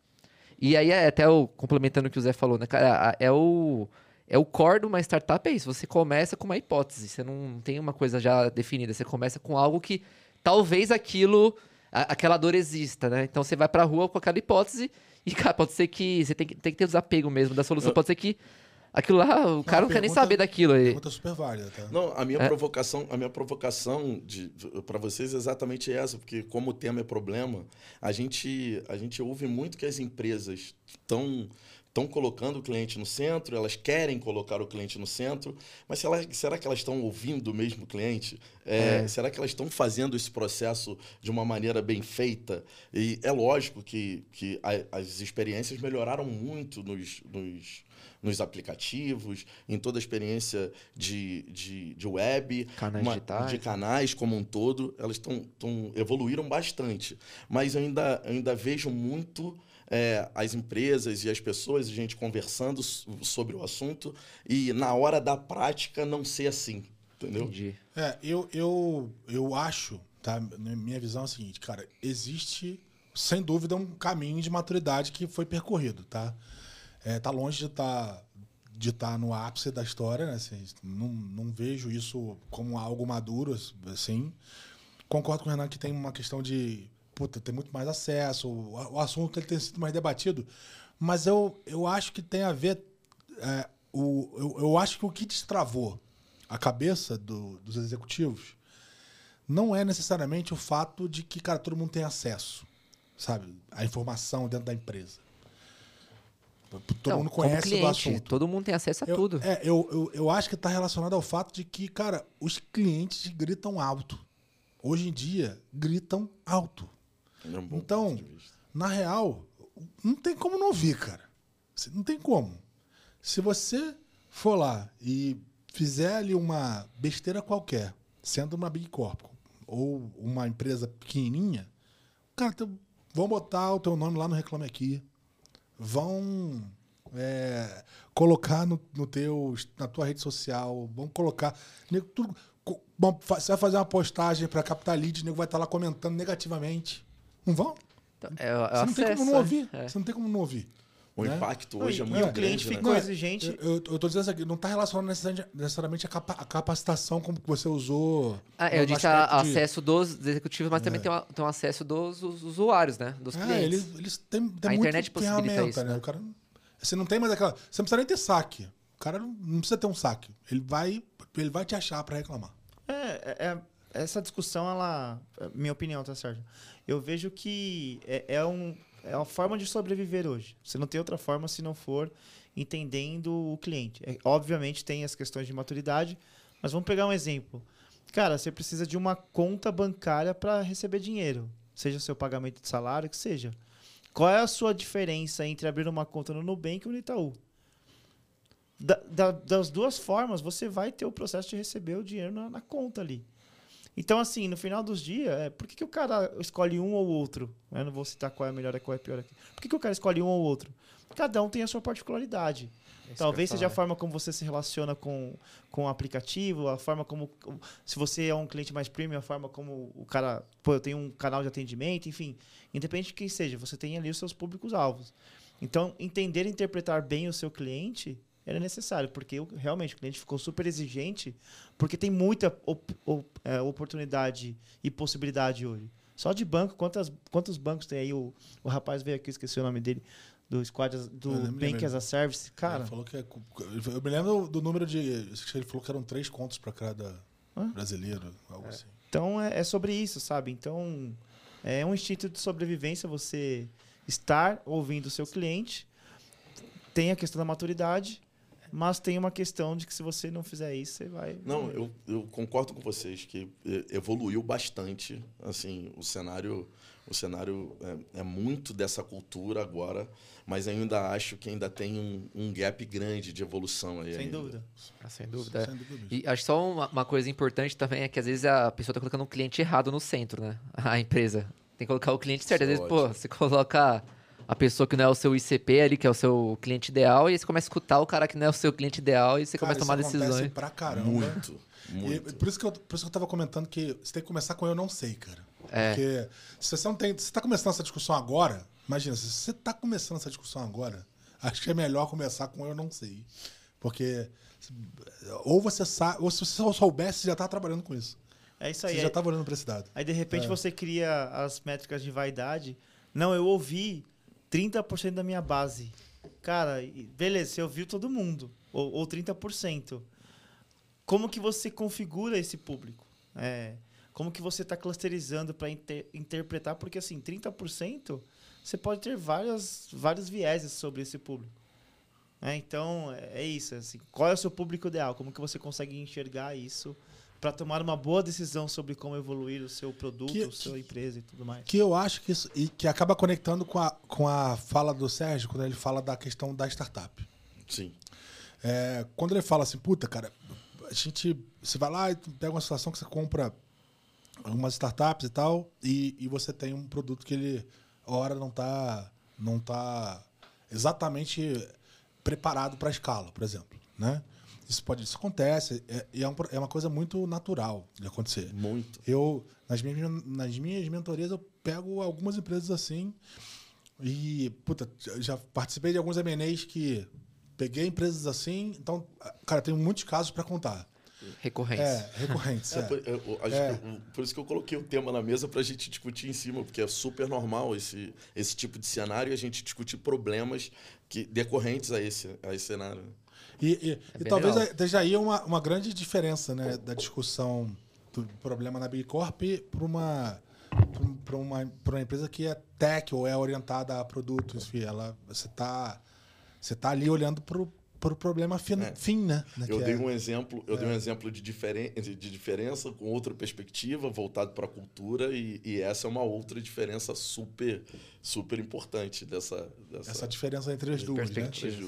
E, e, mas assim, é muito comum você, você começar um negócio, você, você, o primeiro movimento é você precisa botar gente para dentro. Então você vai lá e corre atrás de puta, botar gente para dentro, vamos captar e tal, e você quer validar a tua hipótese, etc, etc. Então você traz gente que está dentro da tua proposta de valor e algumas estão fora. Você, tua proposta é botar gente para dentro, no fim. E aí, até porque você não está muito certo da tua proposta de valor, tá, tá buscando market fit ali. Então você quer entender como ele vai ser. E aí, num dado momento, você cresce. Aí você vai brigando, briga, briga por 10 anos, vamos supor, briga por 10 anos. Sendo bem prático mesmo. Aí você tá lá, você trabalhou por 10 anos. Aí daqui a pouco você olha pro lado assim, pros teus co-founders ali, e fala, caralho, cara, fudeu. Esse emaranhado aqui. É, não, não, não, não, caralho, não, não conseguimos crescer. Ou então aparecer alguém que quer comprar a gente. Puta, vamos, vamos fazer o quê, né? E aí é o momento em que você separa os homens dos meninos, né? Você precisa estar. Tá, você tem que estar tá pronto para esse processo, preparado para um processo de venda, ou você vai crescer, vai pegar um cheque e vai evoluir. E aí você vai superar ali o famoso vale da morte, né? É isso aí. Nessa fase ali, você já está crescendo, você, tá- vai, você pa- passou ali, você vai, você vai para uma fase em que você vai começar a escalar. E aí teu produto vai dar aquela esticada e você vai olhar para o lado e vai falar, cara, fudeu. Agora o negócio cresceu. E aí como é que a gente faz? A gente tá com dificuldade de crescer, tá com dificuldade de crescer, porque o produto já não tá aguentando mais. né, cresceu com relação ao cliente E aí? e, chegou num, num, num patamar de crescimento tecnológico, de escala tecnológica ali, que chegou num, chegou num ponto que vai precisar de mais, mais investimento para que isso aconteça. E aí é a tomada de decisão, né? Parece e aí, aqueles postes lá do Rio, lá, né? Aquele emaranhado ali de. É isso. E aí parece poste de favela. Ah, tô É. brincando, desculpa. É. E aí, assim, comunidade, né? E, e aí, é, você, você olha para aquele, para aquele, para essa situação e você tem algumas perspectivas sobre isso, né? A, pr- a primeira delas é que tem a questão da atualização tecnológica, que vai, em muitos casos é necessária, porque o cara acaba evoluindo ali muito na, na, na, na linha do. Primeiro você tem o co-founder, o hacker hacker ali que te ajudou, né? O cara começou com o negócio, e o time fomentando, fomentando, e acabou virando um monolito. Esse, cara, esse monolito ele precisa ser de alguma forma desconstruído. Mas ele foi útil até agora. Não, não desprezem monolito. Ele. Sim. Muita gente dá muita porrada no monolito e tal. Mas ele foi útil até agora, né? Tem, um- quebrar. tem, um, tem um viés de corte ali, É, né, Zé? Tem, tem um viés de ali, corte. foi Ele foi importante muito até bem agora, até é. ali. E aí, geralmente, é assim que, que, que os co-founders tomam, tomam a decisão, né?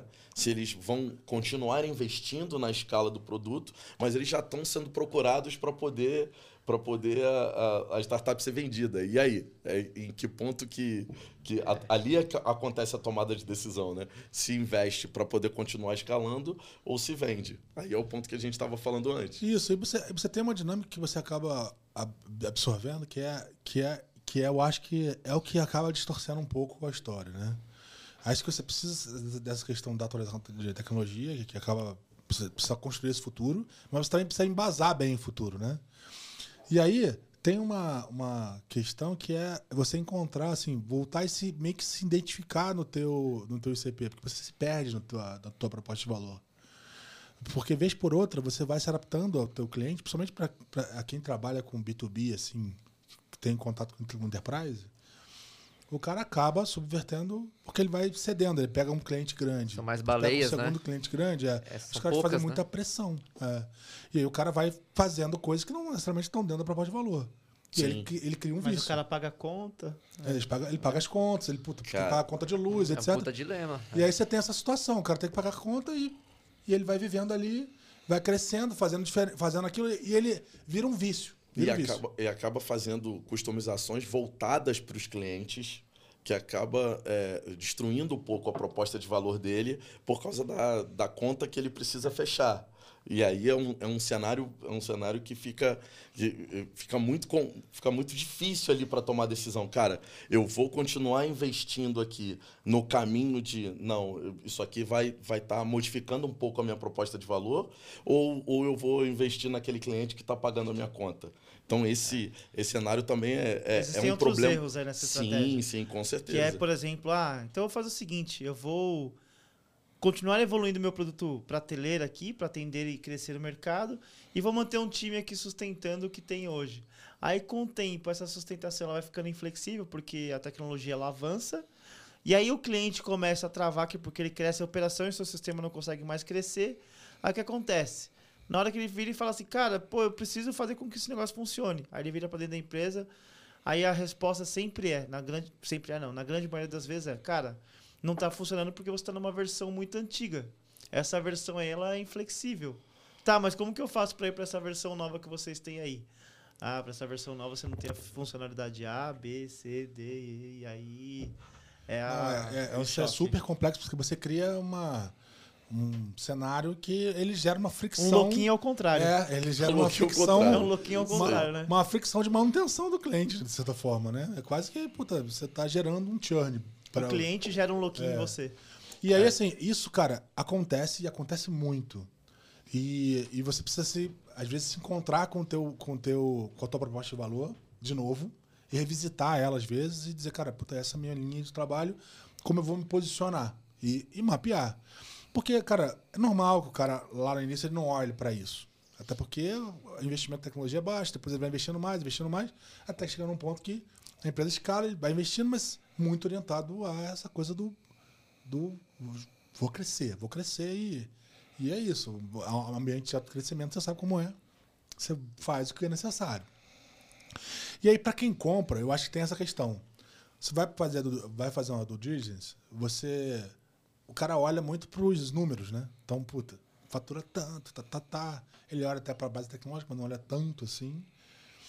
É, puta, aí ele, quando olha para a base tecnológica, pensa, tá, tá, tá, tá bem, tem um trabalho para fazer aqui, mas ok. Mas é, raramente você olha para essa questão de como está a construção da proposta de valor e compara com o que você tem para entregar no futuro. E aí o cara, ele mostra uma visão de crescimento muito baseada nesse cenário que ele é modelado quase a uma diagramação de fábrica de software, se pensar bem. Você vai customizando cada cliente que você tem. E aí não vou dizer que é 100%, mas um bom percentual deles. E, e aí quando ele pega a empresa, vai botar lá num, num, num, num trilho de produto, aí você, puta, cara, tem, você tem, começa a ter churn pra caramba. Você começa a ver os indicadores caírem, ou seja, você botou ela num trilho e numa e plugou ela numa numa, numa engrenagem maior e você começa a ver vai ver a, a, ela desacelerar, cara. Aí você, puta, desacelerou por quê? Ah, desacelerou porque aí tem um monte de i, i, e você vender uma projeção ah, futura, né? Ah, i, é, i, pá, não sei. É. Não, e, é. esse, e esse cenário, ele é, ele é super normal nesse, nesse processo de compra. É, é, toda, toda essa estrutura, quando não consegue escalar, ela é toda herdada para quem, quem comprou. E aí você imagina, você compra com uma perspectiva de, de, de, de crescimento muito é, é, é, muito esticada, né? uma perspectiva de crescimento muito agressiva, e aí, é, quando você olha para esse cenário de, de tecnológico, você vê que você tem que ir freando um pouco e continuar o crescimento tecnológico em conjunto com o crescimento de receita.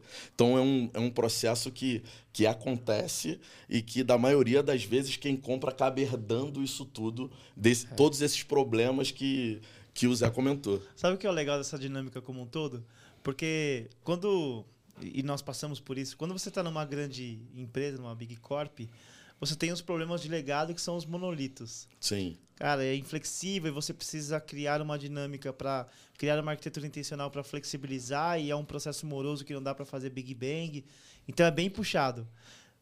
Quando você vai para uma startup, as pessoas acham que numa startup é tudo. É, Zé, Sérgio. O pessoal acha que numa startup é, é tudo flores, assim, sabe? Não, você vai chegar lá, você vai ter o parque tecnológico muito bem instalado, os processos muito bem instalados. Tá bom. E aí você vai para uma dinâmica que ela é não é igual uma Big Corp que você precisa trabalhar um, um processo de estrangulamento, mas é talvez um trabalho de você olhar para aquele código e falar, cara, esse código aqui eu preciso fazer outro. Ele não presta. Não presta assim, no sentido de que até aqui ele nos sustentou. Mas ele não Daqui dá. pra frente não é o que vai Ele não dá o próximo passo. Não é o que vai dar. Então é. É bem louco isso, porque as empresas grandes sempre. A gente sempre fala sobre isso, né? As empresas grandes estão se organizando para rodar como startup. E as startups, quando elas começam a crescer, elas querem rodar como empresa grande, mas não conseguem rodar porque também tem esses mecanismos que acabam. Que são travas, eles são, são travas, travas de fato. É. Muito e só um isso. ponto nesse, nessas duas perspectivas de tamanho de empresa, né? É que a, a, Big Corp ela já tem uma base de clientes enorme, né? Já tem um faturamento enorme e ela está prometendo uma projeção de crescimento linear, né? A startup não, ela está prometendo uma projeção exponencial. É, então, é na maioria das vezes exponencial. E aí você promete para o fundo e, você, e, aí você não olha esse lado técnico que vocês estavam falando, aí, aí pô, você fica amarrado e aí depois você vai ter que voltar numa reunião para falar, pô, não é aquilo que eu te prometi. É. Não é bem isso, é, vou ter que... Pera aí. Não, e aí, geralmente, o recorte de, de, de característica de cliente acaba diminuindo muito, né? Porque é. você não consegue atacar todos e aí tem que continuar naquele recorte de, de clientes que o produto que o produto consegue suportar. Então, esse processo, ele, ele até ganhar tempo para que o produto consiga atender os outros nichos de cliente. Né? Isso acontece muito nesse cenário. Essa- eu, eu queria essa- só. Pro... Desculpa, pode falar. Essa questão da marca que você citou, por exemplo, da, da Big Corp, geralmente ela tem uma marca instalada ali. Eu lembro, o Zé trouxe já esse exemplo no, em um outro episódio.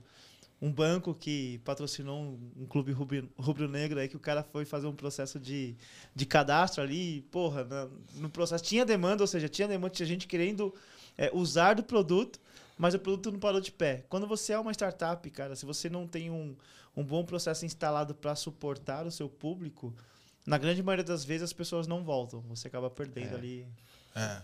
E, e no, no caso, o, pro- o propósito deles, inclusive, era validar se as pessoas iam lá mesmo. E foram. E não- Foram muito.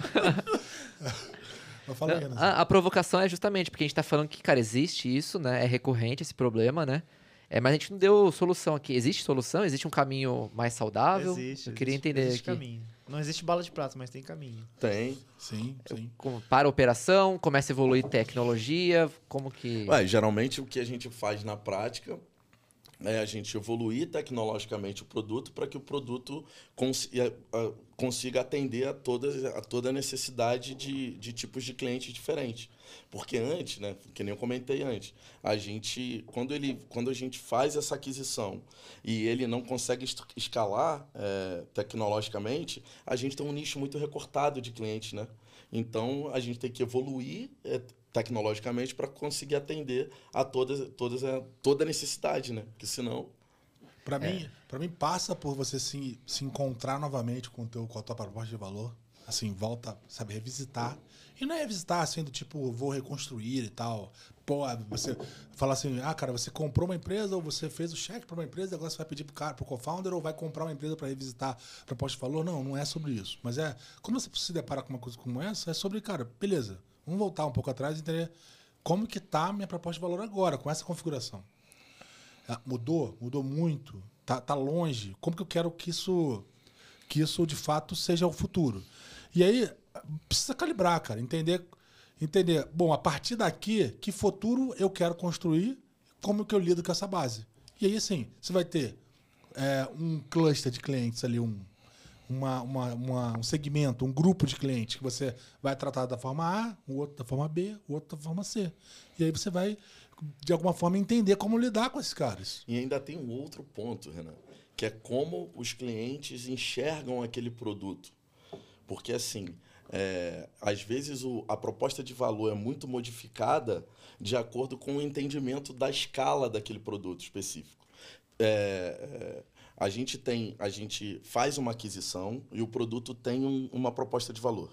Quando a gente escala isso para novos clientes, a gente tem outro tipo de resposta do que no momento da aquisição. Então, às vezes, a gente faz uma, uma, uma alteração na proposta de valor para poder atender ao que, ao que o mercado está conseguindo enxergar daquela, daquela evolução, entendeu? Então, também tem esse ponto de vista de fora para dentro. É, isso Legal. tem a ver com. Se você pegou um É, cheque. produto e tecnologia tem que estar bem tem que amarrado. tá né? amarrados. Eu acho que assim, não, não é uma discussão só de tecnologia, também não é uma discussão só de, de, de, de negócio, de produto, né? É, é uma discussão, é, e quando eu falo negócio, produto, eu tô falando negócio como um todo, modelo de serviço inteiro, né? De como você vende, a máquina de venda, tudo, tudo- tudo tem que estar nessa discussão. É, eu, te- tem a ver com isso, você revisitar essa história, porque essa orientação ela vai servir para tudo, né? Você vê que, qual é o direcionamento que você vai ter agora em termos de evolução tecnológica. Cara, que, como você separar esses públicos, né? Como que eu vou tratar, como que eu vendo para esse cara, como se eu continuo vendendo, se eu continuo vendendo, sabe? Tudo isso está ali. Então é parte da discussão. Ele precisa ser parte. Como que eu meço esse cara, como eu identifico, como eu falo com ele, sabe? Isso, Sem falar é. com todo esse público. E usando o que o Zé falou, é, é o momento de separar o- as crianças dos homens. Você tem um, um produto que, quando ele já chega num estágio de escala, ele está aqui, ele está escalando, ainda não está exponencial. Só que, conforme a sua base vai crescendo ele vai, ele, e ele vai engordando ali, você vai colocando funcionalidades, ele vai ficando pesado. A gente, inclusive, até tem várias dinâmicas dessa de propor uma arquitetura intencional que, ora você vai aproximar o seu investimento da sua receita, ou seja, é, você vai reduzir a sua margem para exatamente alavancar o que precisa ser alavancado, Mas conforme você vai investindo em inovação, investindo em FinOps, por exemplo, ah, eu vou fazer uma eficiência digital olhando para o que eu tenho de, inclusive de infraestrutura, é, de pessoas, de organização processual para orquestrar aquele produto. Tudo isso vai fazendo com que, conforme você investe, ele vai descolando novamente, ou seja, você vai tendo menos investimento no linha do tempo e você vai continuar crescendo.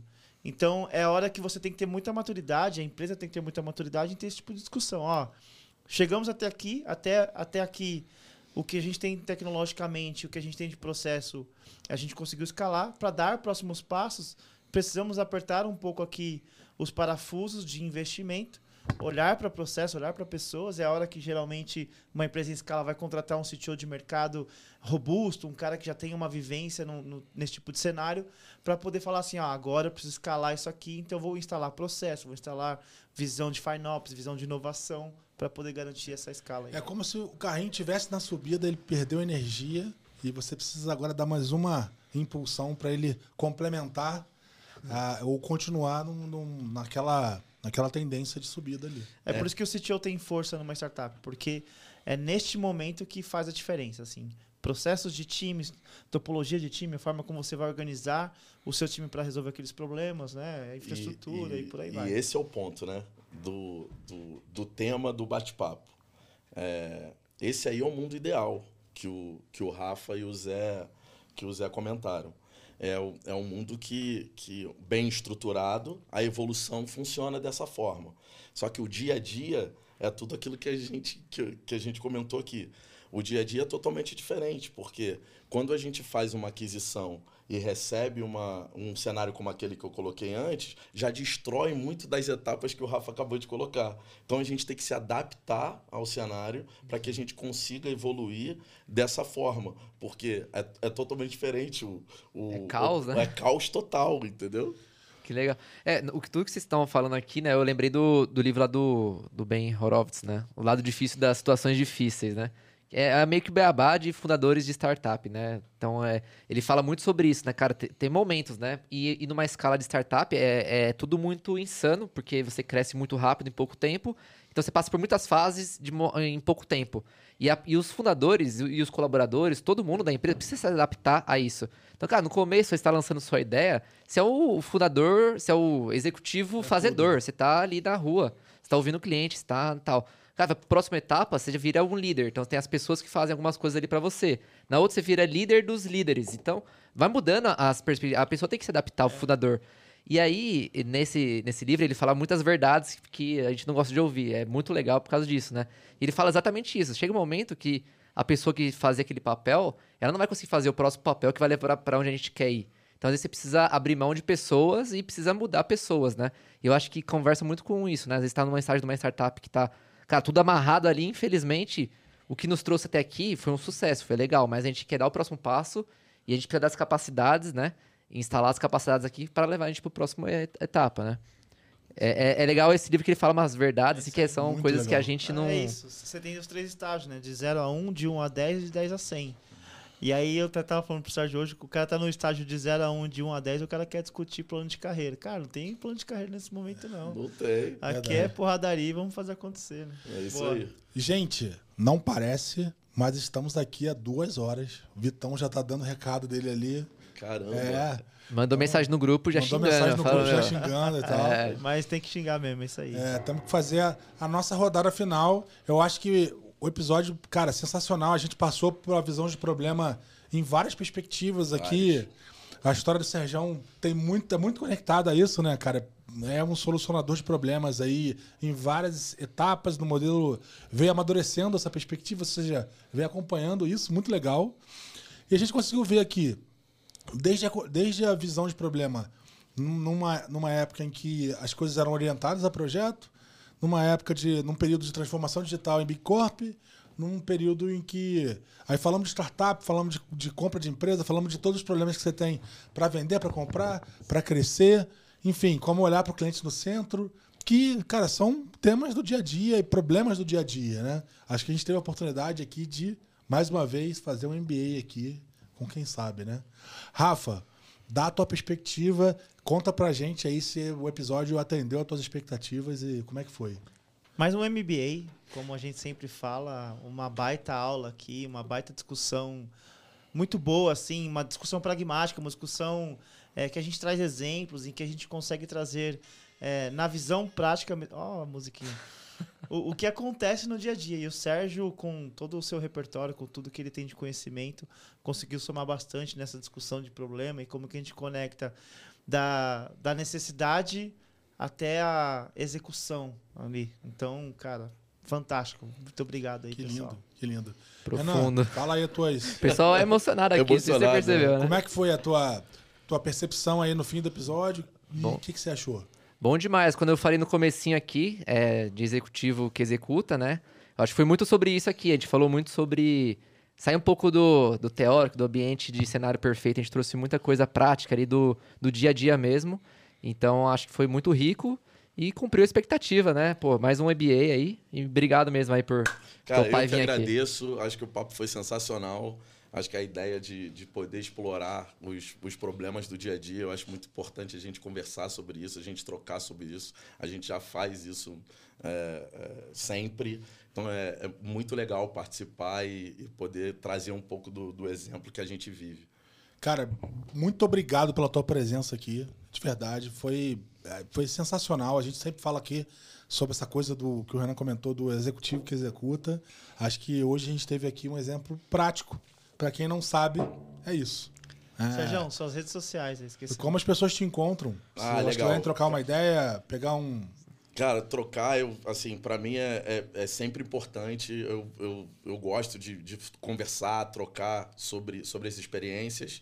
Só colocar nas redes sociais Sérgio Tirado em todas elas que vocês vão me encontrar de alguma forma. Boa. Instagram, acabei de marcar aqui, ó. Sérgio Tirado RJ. É isso. Cara, Aí, é. porra, a gente zoando o Rio de Janeiro aí, pô. Cara, dá um recado para aquele cara de casa lá que tá querendo entrar no mercado de tecnologia ou que tá, tá dentro de uma big, uma big corp e quer, quer abraçar um mercado, uma linha de produto, quer, quer ir pro. quer mergulhar no- no- numa dinâmica de transformação digital, quer partir por uma carreira dentro de produto, engenharia, etc. O que, que você Legal. dá de dica? Acho que, acho que a dica são, é, é o seguinte: uma, uma Big Corp tem a sua característica, que são, são processos mais, mais complexos, são, é, é um dia a dia muito mais difícil de se lidar, tá? Algo totalmente diferente de uma startup, que os processos são muito mais simples, as pessoas estão do seu, do seu lado. Então, acho que quando você escolher uma, um, um local para trabalhar, você escolher uma, uma, uma ideia, um propósito, pense nisso. Que tem toda uma complexidade dentro de uma grande cor- corporação e tem toda uma simplicidade dentro de, um, de uma empresa menor. Só que tem pontos positivos e negativos em cada uma delas. Então, acho que você tem que olhar para isso antes de decidir. A simplicidade talvez gere um over em alguma coisa, enquanto a complexidade, a complexidade gera um over em outra, né? É isso, exatamente Coisa isso. linda. Muito obrigado, Sérgio. Cara, eu que agradeço. Valeu!